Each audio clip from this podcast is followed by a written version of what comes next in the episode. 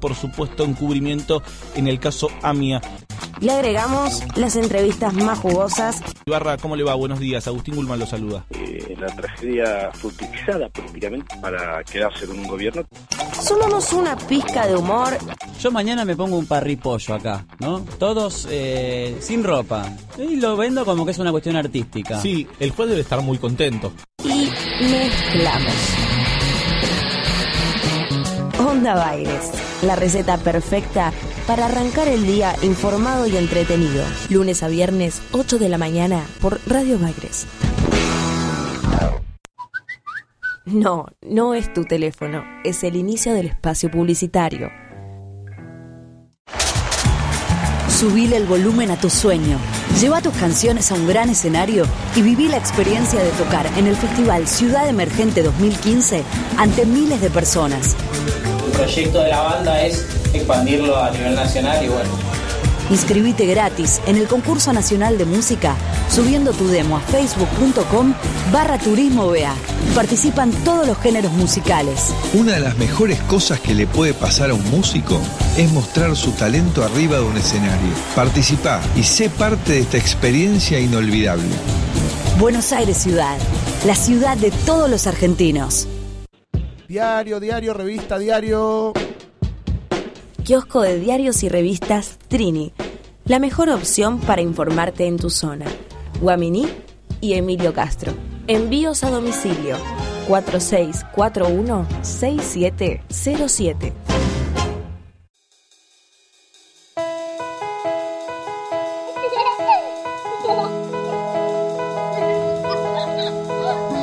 Mimás tanto a los chicos. Los cuidás. ¿Cuánto los querés? Harías cualquier cosa por ellos. Pero te das cuenta que por llevarlos sueltos en el auto, los podés perder en un instante.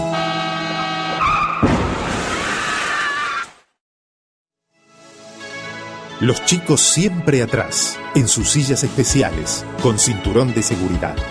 Esto es amor.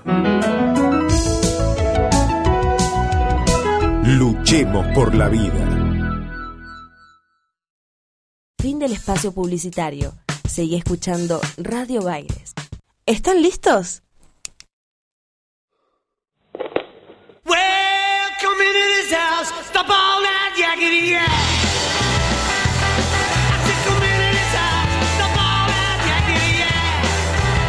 Escucha la música de otra manera. Esto es Cultura Pop. La ciudad que te vio nacer.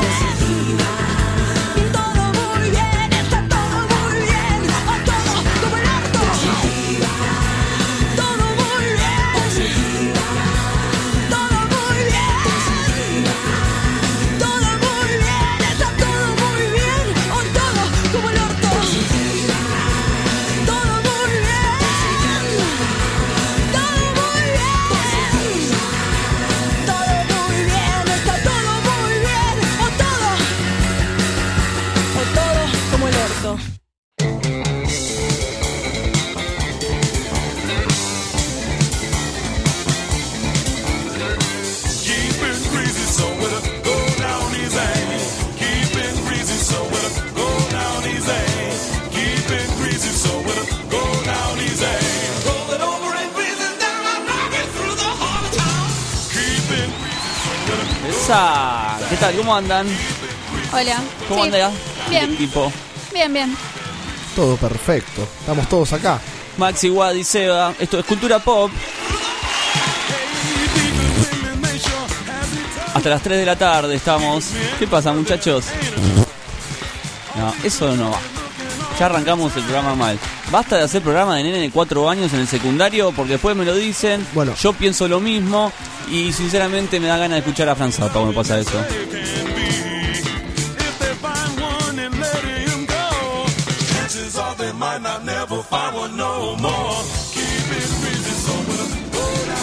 Ahora sí, ya está. Ya le dimos la lección que se merecía Maxi. Hoy arrancamos el lunes. Mira vos, es dictatorial este muchacho. Y sí, Porque él cuando- maneja los botones. Claro, o sea, cuando uno está en un mal momento, está descompuesto, te lo hace saber mediante sus soniditos. Cuando a él le pasa algo semejante o similar, no ocurre Nadie eso, debería enterarse. ¿no?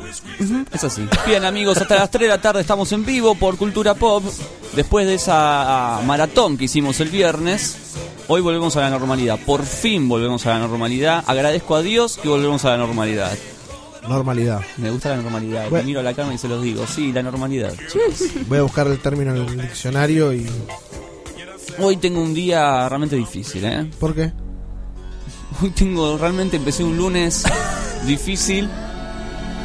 Estoy en esos lunes que no me gusta que me rompan las pelotas. Lo voy a decir así, ¿eh? Ah, bueno, tranqui. Usted Yo me levanté como- de un estado similar. Ah, perfecto. ¿Y usted? Yo me levanté perfecto, papá. Es lunes, escucha el tema que estamos escuchando. Nunca dejes que determine tu vida. Le mandamos un saludo a nuestro productor Santi. Santiago Gle- Gleiser, ¿está bien? Glazer, Glazer. Gleiser, Gleiser. Es ahí que nunca la veo, a veces me confunde. Está ahí ya en los controles. Santi, Wadi, Maxi. ¿Todos se los controla? Nos han pedido que saquemos este tema No lo vamos a sacar. Están los vecinos juntando firmos. que ya lo en- odia. Va a salir una, una petición en internet, ¿viste? Para que junten firmas. Están en la esquina de Guaminí y Emilio Castro, ahí cerca del puesto de diarios Trini. Están todos juntando firmas. Yo Bueno, no van a poder contra nosotros. No van a poder. se los dejo picando. ¿Cómo pasaron Pascua? ¿Rompieron muchos huevitos? Uno solo. No, ¿Usted? no soy muy fanática ¿No de los huevitos huevos? de Pascua. No, no, no soy muy fan.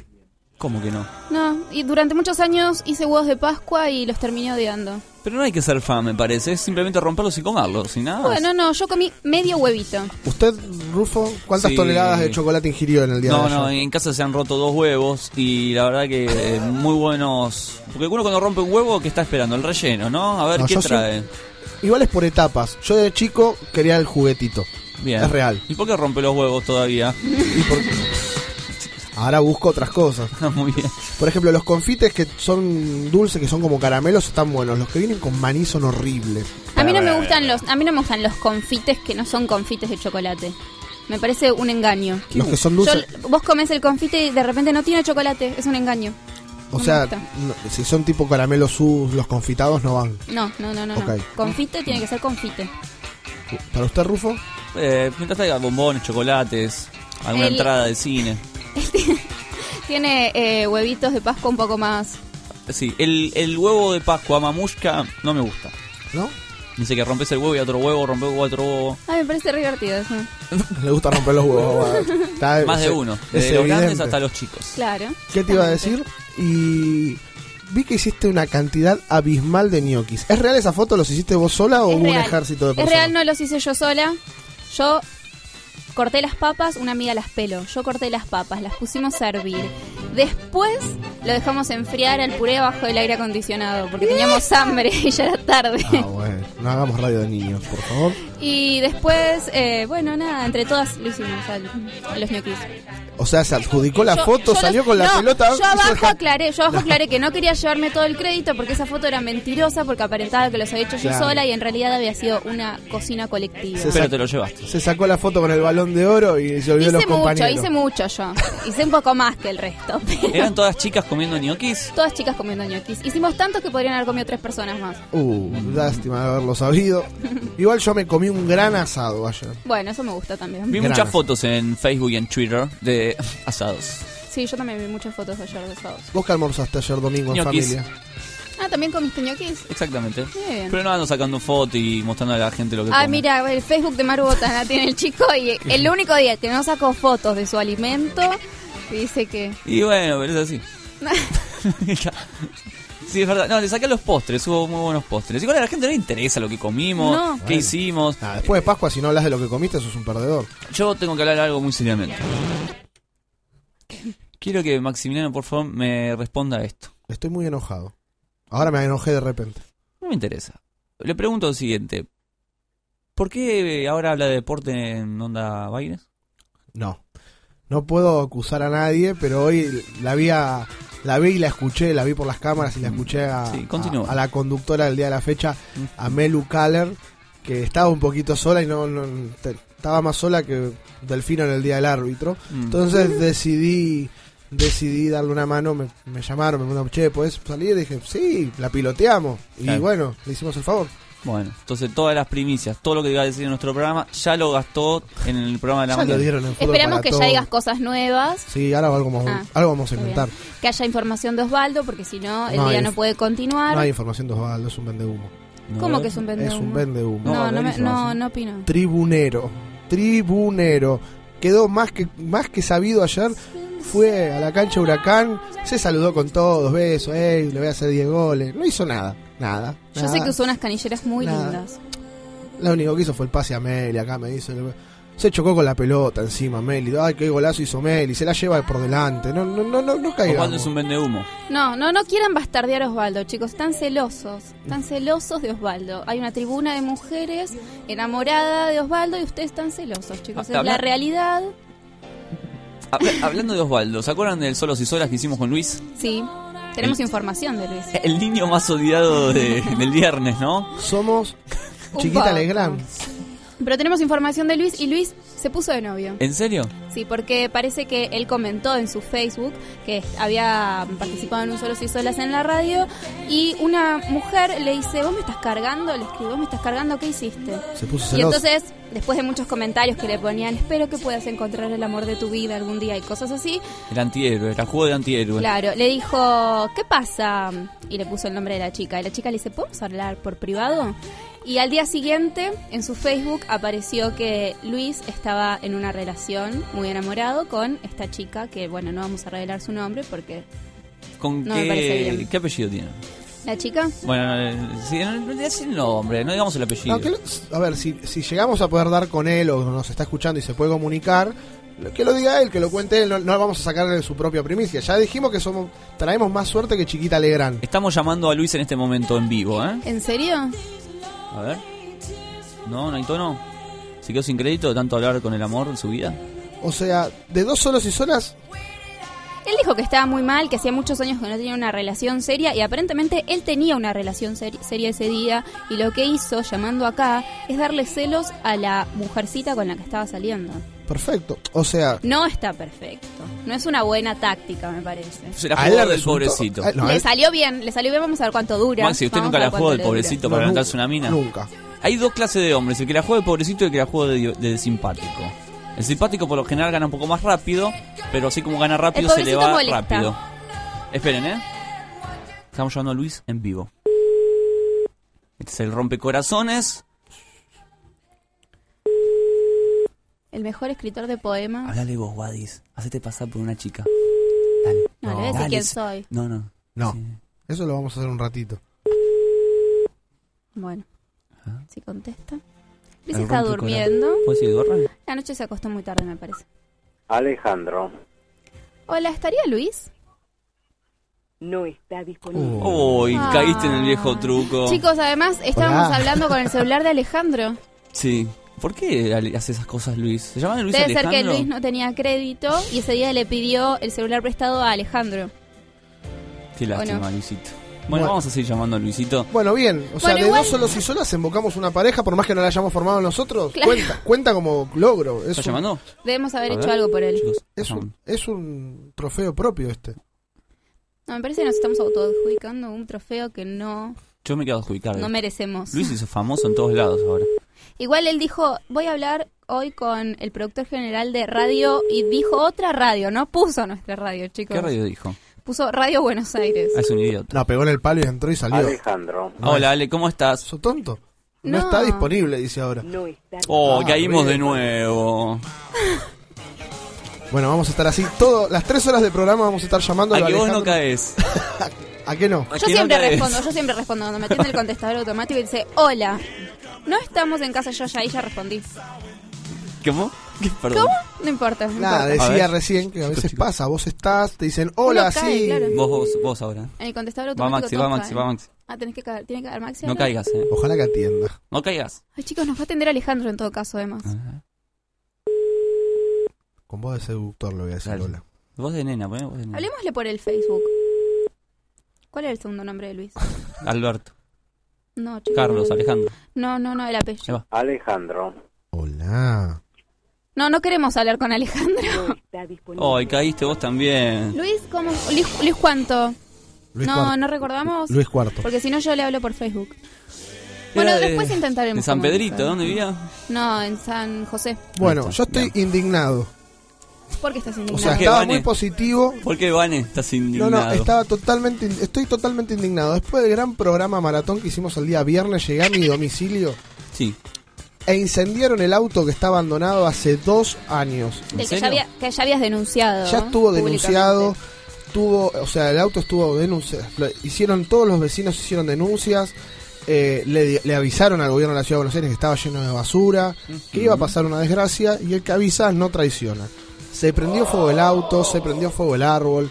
De casualidad tenemos luz y no se incendiaron los cables. Eh, le pedimos al gobierno de la ciudad de Buenos Aires Sí. que, Que se, haga algo. que se haga cargo del auto, que se lleven el muerto que dejaron en la puerta.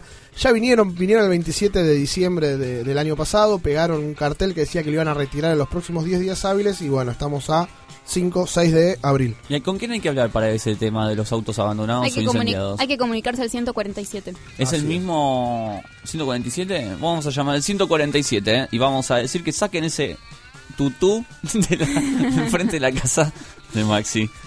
¿Vamos No, a llamar también en vivo? Sí, todo No, es sí, en vivo. est- Esto tiene que ser... y- Está, eh, dice que está Ah. ocupado los servicios. Por ahí fueron a buscar el auto. Bueno, vamos a seguir llamando durante el programa para ver si realmente el gobierno de la ciudad tiene estos servicios que funcionan. Evidentemente están ocupados. Bueno, porque el otro, el otro día hablábamos que juntaban, las, o sea, que juntaban chatarra, la llevaban y que gracias a eso el hospital Garrahan le ingresaron más de un millón de pesos. Sí, Bueno, podemos colaborar y... para que ingrese un millón y tres pesos. Claro, o sea, Claro. se llevan el auto, somos todos felices, hay un lugar más para estacionar en la cuadra y no corremos peligro los vecinos que en Igual tu queja, ¿por qué? ¿Porque está justo en la puerta está- de tu garage? Está en la puerta de mi casa y, ¿No el, puedes correr? y el vecino estacionó en el garage de, de, de mi padre, entonces no pude no pude estacionar el Ah, auto. ahí es el momento donde te, te transformaste en mono. No, no puedo dar más información. Igual es un servicio que brinda la ciudad de Buenos Aires, del que se jactan de hacerlo bastante bien, entonces deberían cumplir. Y más si vienen te ponen un cartel. Básicamente. Y más si vienen, un- vienen te ponen un cartel un 27 de diciembre y te dicen en 10 días hábiles los vamos a buscar. Listo, en 10 días hábiles. Y pero estamos Y a ya vamos como 45 días hábiles, ¿no? estamos a 6 de abril, o sea, pasaron unos cuantos meses. Mal.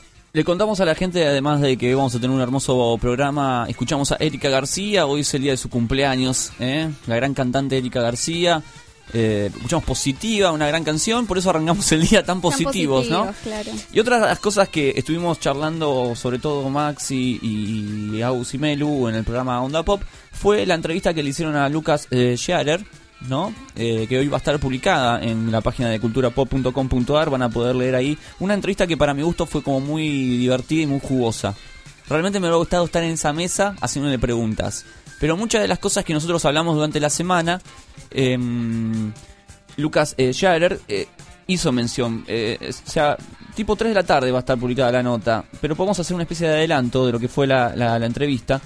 Eh, recordamos que Jared es periodista y ahora eh, se postuló, buah, es como el primer candidato, ¿no? Para el la paso. Está por el partido bien común. Bien común. Hay unas preguntas que, bueno, Maxi le hizo, no tenemos el audio, pero sí el texto, que fue lo de los, los, los tres principales inconvenientes que el tipo observa, ¿no? En la ciudad de Buenos Aires. ¿Y cuáles fueron? Eso fue como bastante interesante.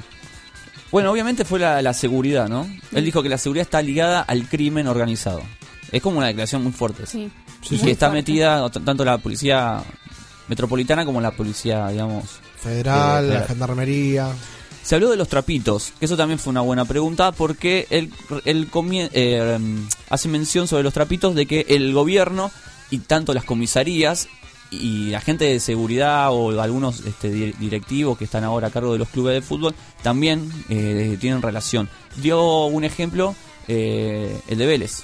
Claro, lo habíamos hablado minutos antes de tener la, la entrevista acá en vivo, que le habíamos adjudicado algunas cosas a las barras de los clubes y, y bueno, y después con la entrevista es como que reafirmó lo, lo que estábamos diciendo acá en la mesa de debate, o sea, fue más allá de, cualquier tipo de declaración que haya querido dar como primicia, es algo que todos, o sea, todos los que vivimos eh, el fútbol domingo a domingo, sábado a sábado, sabemos que, que vivimos rodeados de, de est- de este clima de, mismo inseguridad que te da de dejar el auto y decir te lo cuido, darle plata a alguien, o por ahí no darle nada, decirle mira, vengo siempre y volver y que te pinchan las gomas del auto, te lo rayan.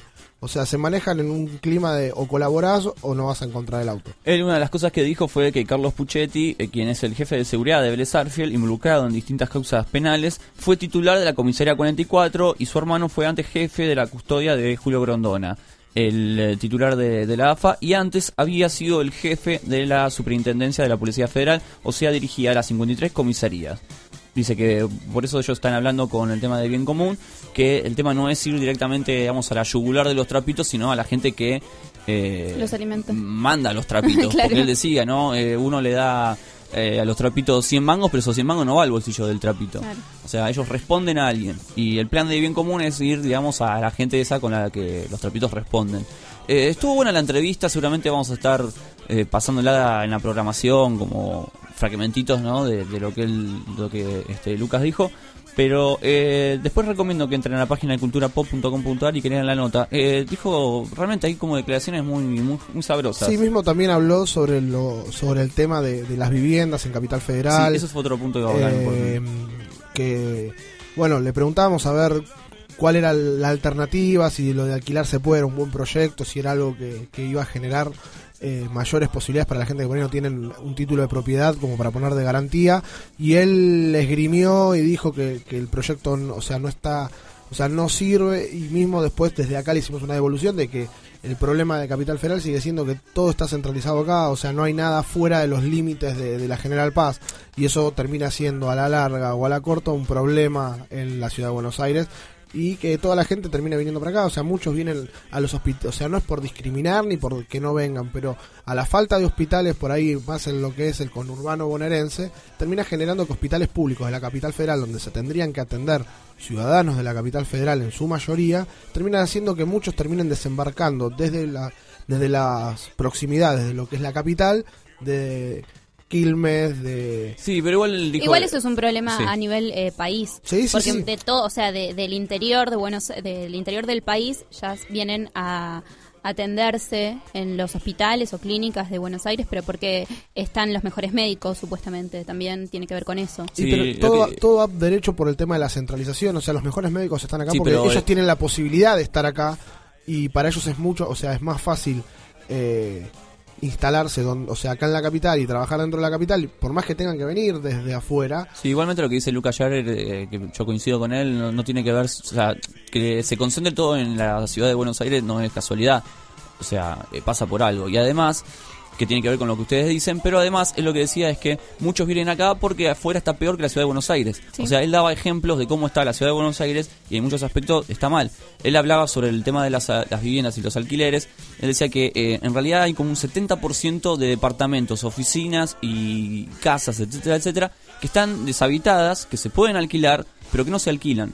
Que muchas son para lavado de dinero y, y- y todas esas cosas, ¿no? Como la mafia inmobiliaria. Él lo que proponía era el tema de cobrar impuestos para aquellas personas que tienen propiedades y no las alquilan. Pero no a cualquier persona o trabajador que se compra su casita y no la quiere alquilar o lo que sea, sino para aquellas personas Que viven de rentas. que viven... de- sí, no, sí, bueno, no sé si... Sí, que viven de rentas, pero él básicamente se, se centró en el tema de las inmobiliarias. Ah.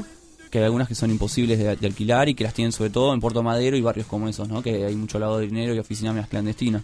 Sí, o sea, eso es lo que el tipo decía. Y que además eh, hay un montón de construcciones de edificios, los cuales eh, son justamente para eso, seguir construyendo oficinas y, y- casas por el tema del lado de dinero, que después no se terminan alquilando y lo que hace eso es generar más y más, eh, digamos, eh, propiedades y, y, digamos y edificaciones que después eso lo que trae es otro problema que es el problema de los servicios. Al tener más edificaciones son más servicios y más gente que se va acumulando en una misma ciudad entonces empieza a fallar el tema de la luz empieza a fallar el tema de las cloacas empieza a fallar el tema del sistema educativo y también todo porque la ciudad no está preparada para tanta gente Ese entonces empieza tema. a fallar todo, pero también tiene que ver con, con, con eso, ¿no? Con la O sea- cantidad de inmuebles y cosas que hay. Y una de las cosas que él dijo fue lo de alquilar se puede, que creo que Agustín le, está- le, le dijo, ¿no? El alquilar no se puede, que era uno de los, de los proyectos de, que ahora no recuerdo el nombre, de, mm, lo tengo por acá, pero de Claudio Lozano, que él dijo que alquilar no se puede en realidad. Y él dio el ejemplo de que el gobierno de la ciudad lo que hace es eh, sacar este proyecto o este programa del alquilar se puede cuando uno tiene que tener fácil un sueldo de, de 40 mil pesos, digamos, porque eh, se termina endeudando. O sea, lo que ellos te venden es una deuda a largo plazo para que vos tengas un alquiler en el cual también endeudarte. Ni siquiera lo comprás. Claro, ellos, Te, ellos te dan el préstamo para que vos puedas poner la plata inicial de los dos, o sea, pagar la inmobiliaria, Depósito. los dos, o sea, tenés un depósito como garantía, tenés que pagar un mes de adelanto y después dos meses de comisión a la inmobiliaria. Que creo que a donde habría que empezar a apuntar, más allá de todos estos proyectos, es a los dos meses de comisión de las inmobiliarias. Más allá de que hoy lamentablemente no se pueda comprar y vender en el país por la situación que hay con el dólar y, y todo esto, hoy las inmobiliarias viven realmente de los alquileres. Por eso se pasó de cobrar un mes de comisión eh, A cobrar unos cuantos a más. cobrar dos meses Claro. de comisión y hasta en algunos A casos tres. tres. Entonces, creo que en esa parte es donde tendrían que apuntalar y por ahí regir, eh, no sé si bajo una ley, porque por ahí es demasiado para regular la cantidad de, ¿cómo se llama? De, de comisiones que se lleva la- las inmobiliarias. Creo que por ahí tendría que pasar más por ese lado el, tema o buscar una solución apuntada a eso, a por ahí darle a alguien que no tiene la facilidad de tener una garantía o por ahí no tiene la facilidad de decir, bueno, tengo que ir a alquilar, necesito 15 mil pesos. Darle esos 15 mil pesos y después que tenga que, con todos los intereses que pueda llegar a recurrir, tener que devolver esa plata Mm. y por ahí embarcándose en una duda que no la puede cumplimentar. Creo que más allá de ser un buen proyecto para, para la gente que no tiene esta garantía inmobiliaria, Termina siendo un negocio. Para las para las inmobiliarias al, a largo o al corto plazo los únicos que se terminan beneficiando son ellos más allá de que ellos no hoy no cobran la comisión que antes sí, absorbían por la venta de una propiedad porque no hay ventas hoy llamas a cualquier inmobiliaria y ellos te lo dicen o sea no no viven eh, Es muy difícil vender. o sea no, no sí. no viven de la venta sino pasaron a vivir del alquiler Ujú. Pero pero bueno creo que es un tema a, a seguir estudiando y ver cómo se puede hacer. Para mí va a seguir pasando por el mismo lugar. El día que haya afuera las mismas oportunidades que hay acá en la capital federal creo que se van a empezar a solucionar estos temas de, habita- de- estos temas habitacionales Sí, de, igual de la salud de la educación y todo lo que engloba la capital federal. Sí, igual coincido de que, que eso sí es un punto, digamos, que se, se tendría que resolver, pero más allá de eso, si no pueden hacer una capital federal donde todos podamos vivir un poco más, digamos, más cómodos, no creo que puedan hacer lo mismo en el resto del país. Pasa como que es una cuestión de uno más uno. pero para mí para ahí pasan las dos soluciones Puede ser. para mí pasa por ahí porque vos no podés o sea no podés tener una calidad de vida superior o no podés tener tu lugar porque ya no hay más lugar físico para poner más gente Sí, pero a raíz, eh, no solo eso, eso que es un punto importante, también está el tema del trabajo y un montón de cosas. O sea, también lo que eh, Lucas hablaba era sobre los, los trabajos en negro y la cantidad de empresas que hay explotando gente. O sea, es como una cadena de millones de cosas que sí, obviamente es- hay que empezar por solucionar alguna, al menos alguna. Yo creo que solucionando primordialmente Pero no creo la- que una sea lo que solucione todo. Yo creo que el tema del trabajo y eso es lo mismo, porque mucha gente va a seguir. pero vendría acompañado si las grandes empresas Sí. y las grandes las grandes corporaciones se empiezan a alejar de a poco no te digo que se vayan a la Quiaca o se vayan a Tierra del Fuego a trabajar pero sí que se empiecen a ir al, conurbano que le empiecen a dar posibilidades a la gente de afuera de, de poderse mostrar porque el crecimiento que o sea una empresa se vaya o sea una, empresa que hoy está situada en microcentro se vaya a, un parque tecnológico en Pilar en Leu en Adrogué, en La Plata, en diferentes partes de- del conurbano y del Gran Buenos Aires, eh, le va a terminar generando no solamente eh, beneficios propios, sino también beneficios para los que se tienen que trasladar, porque muchas veces que la gente viene de afuera y se, o sea, se termina englomerando todo el tránsito acá en, en- en las baja- en los, los principales accesos. O sea, tiene que venir gente de, o sea, de afuera hacia adentro y eso también lo complica. Hoy están hablando de que van a aumentar los estacionamientos, que van... Hoy vos vas a estacionar afuera, estacionás en, en Bursaco, en Temperley, en cualquier zona, Y no te cobran nada. y no te cobran 140 pesos como te cobran en Palermo. Es la realidad. O sea, por eso te digo que toda la aglomeración de personas acá termina haciendo que los vivos de siempre terminen... Ojo, seguramente deben pagar más impuestos de lo que paga el estacionamiento en Bursaco. No voy a decir que no. Pero que alguien me explique la diferencia entre el precio de un estacionamiento de 50 pesos por 12 horas en Bursaco y un estacionamiento a 140 pesos por la misma cantidad de tiempo acá en Microcentro. Muy bien, nos vamos a tener que comunicar, evidentemente, en el día de hoy con alguien que nos haga todas estas, ¿no? Que nos responda todas las- nuestras preguntas. Son- el pueblo quiere saber. A ver, es fácil, es, es fácil hablar de inflación y que todo cuesta más cuando los precios no son los mismos por lo mismo que estamos consumiendo acá en Capital que afuera. El otro día lo hablábamos, era Sí, claro. sí, No puede salir. Es el ejemplo estúpido de las gaseosas que pusimos el otro día, que no es un ejemplo estúpido. No puede ser que acá valga 30 pesos una gaseosa y que afuera compres 3 por 30, 3 por 60. En algún lugar esa plata se pierde y después es fácil de hablar de inflación yendo a hacer una nota a un shopping en Caballito o en Recoleta. A hacer la misma nota en un shopping en Mendoza a ver qué te dicen. Bueno, habría que descentralizar Buenos Aires. En fin. Coincidimos. Muy bien, amigos. Vamos a comenzar el programa del día de hoy. Hoy un lunes recargadísimo, un lunes lleno de preguntas. Esperemos que en esta semana podamos responder, eh, responder alguna, ¿no? Estaría, sería lo ideal. Sí, de eso bueno. se trata. Esto es Cultura Pop, amigos. Hoy vamos a comenzar el programa escuchando nuestra eh, efeméride del día de hoy. En este caso traje algo medio particular. Es algo que rompe con todas las estructuras y conocimientos alguno. las caras de mis compañeros. Sí, ¿Qué porque siempre el disco de Pink Floyd, eh, Calamaro sacó Flaca. No, Hoy vas a traer un desconocido. un desconocido, digamos, para la, sí, para la mayoría. Por lo que lo convierte en un desconocido. A ver, queremos saber. Eh, hoy traje a una señorita que eh, había, eh, se suicidó, digamos, un día como hoy, que tenía una banda llamada Plasmatic, una banda, digamos, media punk rock, media parecida a Motorhead. La tiene a Motorhead, del grupo Motorhead, bueno, pero mujer. Era como Lemmy de Motorhead, pero mujer.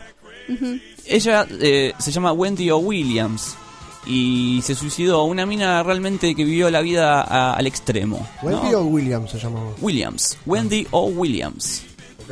Ah, fue el chiste de. Chiste de Rufo. el chiste de Rufo. Claro. Espere, espere. A ver, el chiste ahí. Ay, llegan las risas. Llegan tarde las risas, pero llegan Un poco de tu propia medicina. Sí, sí, sí. Qué feo que se siente cuando son chistes malos. Bueno, La cosa que Wendy o Williams, no sabemos quién de los dos, se suicidó un día como hoy. Sí, se siente bien cuando lo dice uno. ¿eh?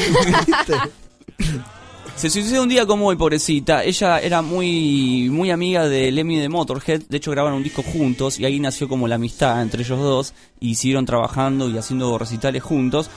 Una mina que, como dijimos, no vivía siempre al extremo. Así que hoy vamos a recordarla con su banda Plasmatics.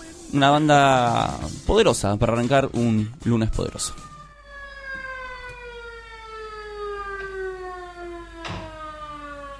You, baby. They're gonna put you away. It's these things. Put you, baby, dressed up in red. Put you, baby, messing your head. Put you, baby, going at night. Put you, baby, turn on the light. Oh yeah. Oh no. Oh yeah. Oh no. Oh yeah now.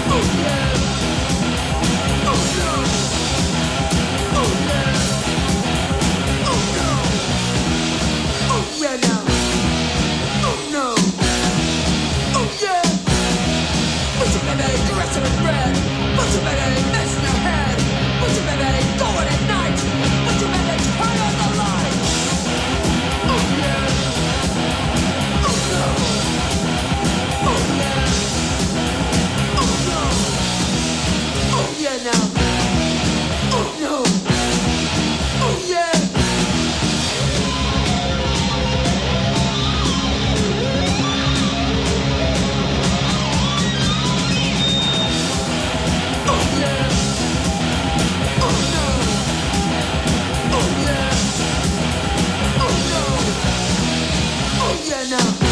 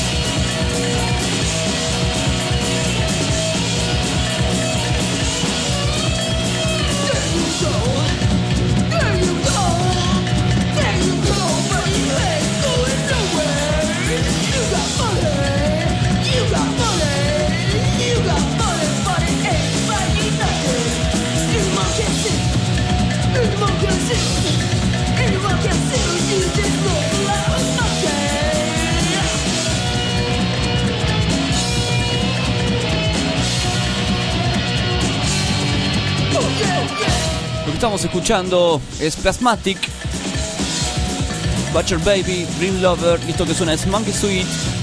Recordamos hoy a su cantante, a Wendy O. Williams, fallecida un día como hoy. Seguí ahí, esto es Cultura Pop, hasta las 3 de la tarde.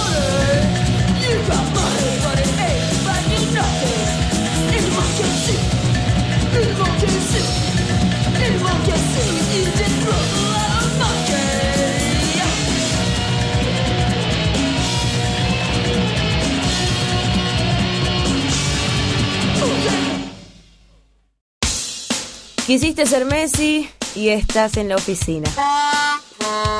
Quisiste sentir la presión de jugar en Wimbledon y lo más parecido es tu jefe.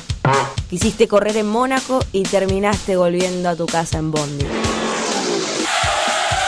La frustración es lo tuyo, lo nuestro, los deportes.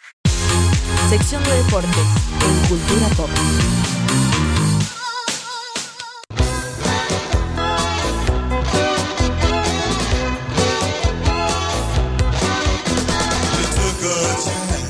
Estoy indignado, lo dije cuando empezábamos en el primer bloque. Continúo indignado. ¿Por qué? Otra vez violencia en el fútbol. Voy a arrancar por la peor parte del fin de semana. Voy a guardar lo mejor para el final, que son todas las cosas deportivas y las grandes cosas trascendentales que pasaron. Menos mal que hubo cosas buenas, ¿no? Eh, hubo un par de cosas buenas, pero creo que una vez más la violencia opaca, el fútbol, estoy podrido. Creo que voy, voy a llegar a esta determinación. Cada vez que haya violencia no va a haber sección de deportes en el programa. O sea, no voy a tra- me voy. Es como que me estoy echando. claro. O sea, todos los fines de semana lo mismo, es insoportable. Uno no puede ir a la cancha ya ni siquiera como periodista. ¿Y qué pasó ahora? Le pegaron a Matías Friesler. O sea, lo reputearon durante todo el partido, salió lesionado, tuvo una sobrecarga en el autor, es duda para el próximo, o sea, para el partido del próximo fin de semana, jugar en el clásico Banfield y, y, y Lanús de, en el Florencio Solá. Y bueno, no tuvo un buen partido, él lo sabe, tuvo bajo rendimiento y bueno, lo recontra reputearon. Vamos a hablar castellano, total, esta no es la sección oficial de deporte. ¿Y O los sea, hinchas le pegaron? bueno, terminó el partido. Este hincha que lo tuvo adjudicado durante todo el primer par tiempo, parte del segundo, y cuando se fue lesionado, plateísta, con su abono, socio, paga. No es de los reconocidos violentos barra bravas que van gratis a la cancha y. Tuvo un día de furia. Bueno, pero ese día de furia le costó. Claro. Bajó al vestuario, lo, em- o, sea, lo, o sea, lo puteó, hubo un intercambio de, de, de- de palabras entre los dos. Bueno, se le fue al humo uno, se le fue al humo al otro, le pegó y le hizo un corte en el arco superciliar izquierdo. Todo sangre, era, o sea, le, le pegó bien pegado, o sea, le pegó una y sirvió para tumbarlo. Lo- entre cinco personas se lo llevaron a Frizzler para que no lo agarre. ¿No hay gente de seguridad ahí como para que esto no ocurra? Eh, ¿No debería Fueron haber? los que se llevaron al personaje siniestro este. ¿Y pero no pudieron actuar antes? Y el tema es que venía, o sea, en realidad lo que no tiene que, o sea, más allá que sea bueno el contacto de los jugadores o de los ídolos, No deberían hinchas. acercarse Bueno, tampoco. tanto. A ver, yo entiendo que. O sea, teniendo en cuenta este tipo de cosas, Bueno. no deberían eh, poder eh, llegar a los vestuarios y demás, me parece, Está bueno ¿no? cuando, cuando las cosas van bien, que los hinchas se acercan y felicitan. Y también estaría bueno que los hinchas entiendan que no pueden ganar siempre. O sea, es un juego, sí. se puede perder. Y no tenemos que estar hablando de que los hinchas no puedan acceder a por ahí sus jugadores. Yo, gracias a Dios, trabajo en un club donde hay hechos de violencia, ocurren cosas así. Pero también está la otra parte, el contacto que hay de los jugadores por ahí con, con los hinchas, eh, lejos de, de- o sea, de, querer decir, ah, paz y amor. No, no, mentira, o sea, está bueno, Vélez hoy no está en un gran momento, pero, o sea, los jugadores no van, no salen escondidos por adentro. No, salen, dan la cara. A veces algún hincha siempre termina pidiendo explicaciones, por ahí ni siquiera se las tendrían que dar y a veces los jugadores, hablo en primera persona lo que yo vivo eh, domingo a domingo, a veces se- hasta se sientan a hablar y le explican, miren muchachos, esto puede, te puede pasar o no te puede pasar.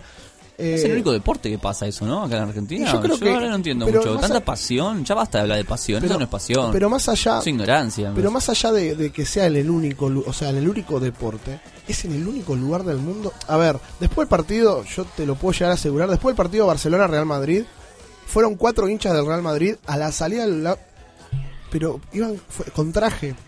Y acá no estoy discriminando por ropa. Con traje a volar con los jugadores. El único que salió a responder fue Sergio Ramos. pero Bueno, pero vos ves los partidos de afuera y los tipos. ¿En están- Estados Unidos no pasaba esto? Están la- lo- los, eh, llaman los, los hinchas mezclados en la tribuna. En vos Euro- ves uno de, de Real al lado de uno de Barça en, en, el partido. en- en Europa pasa y es, es- es común.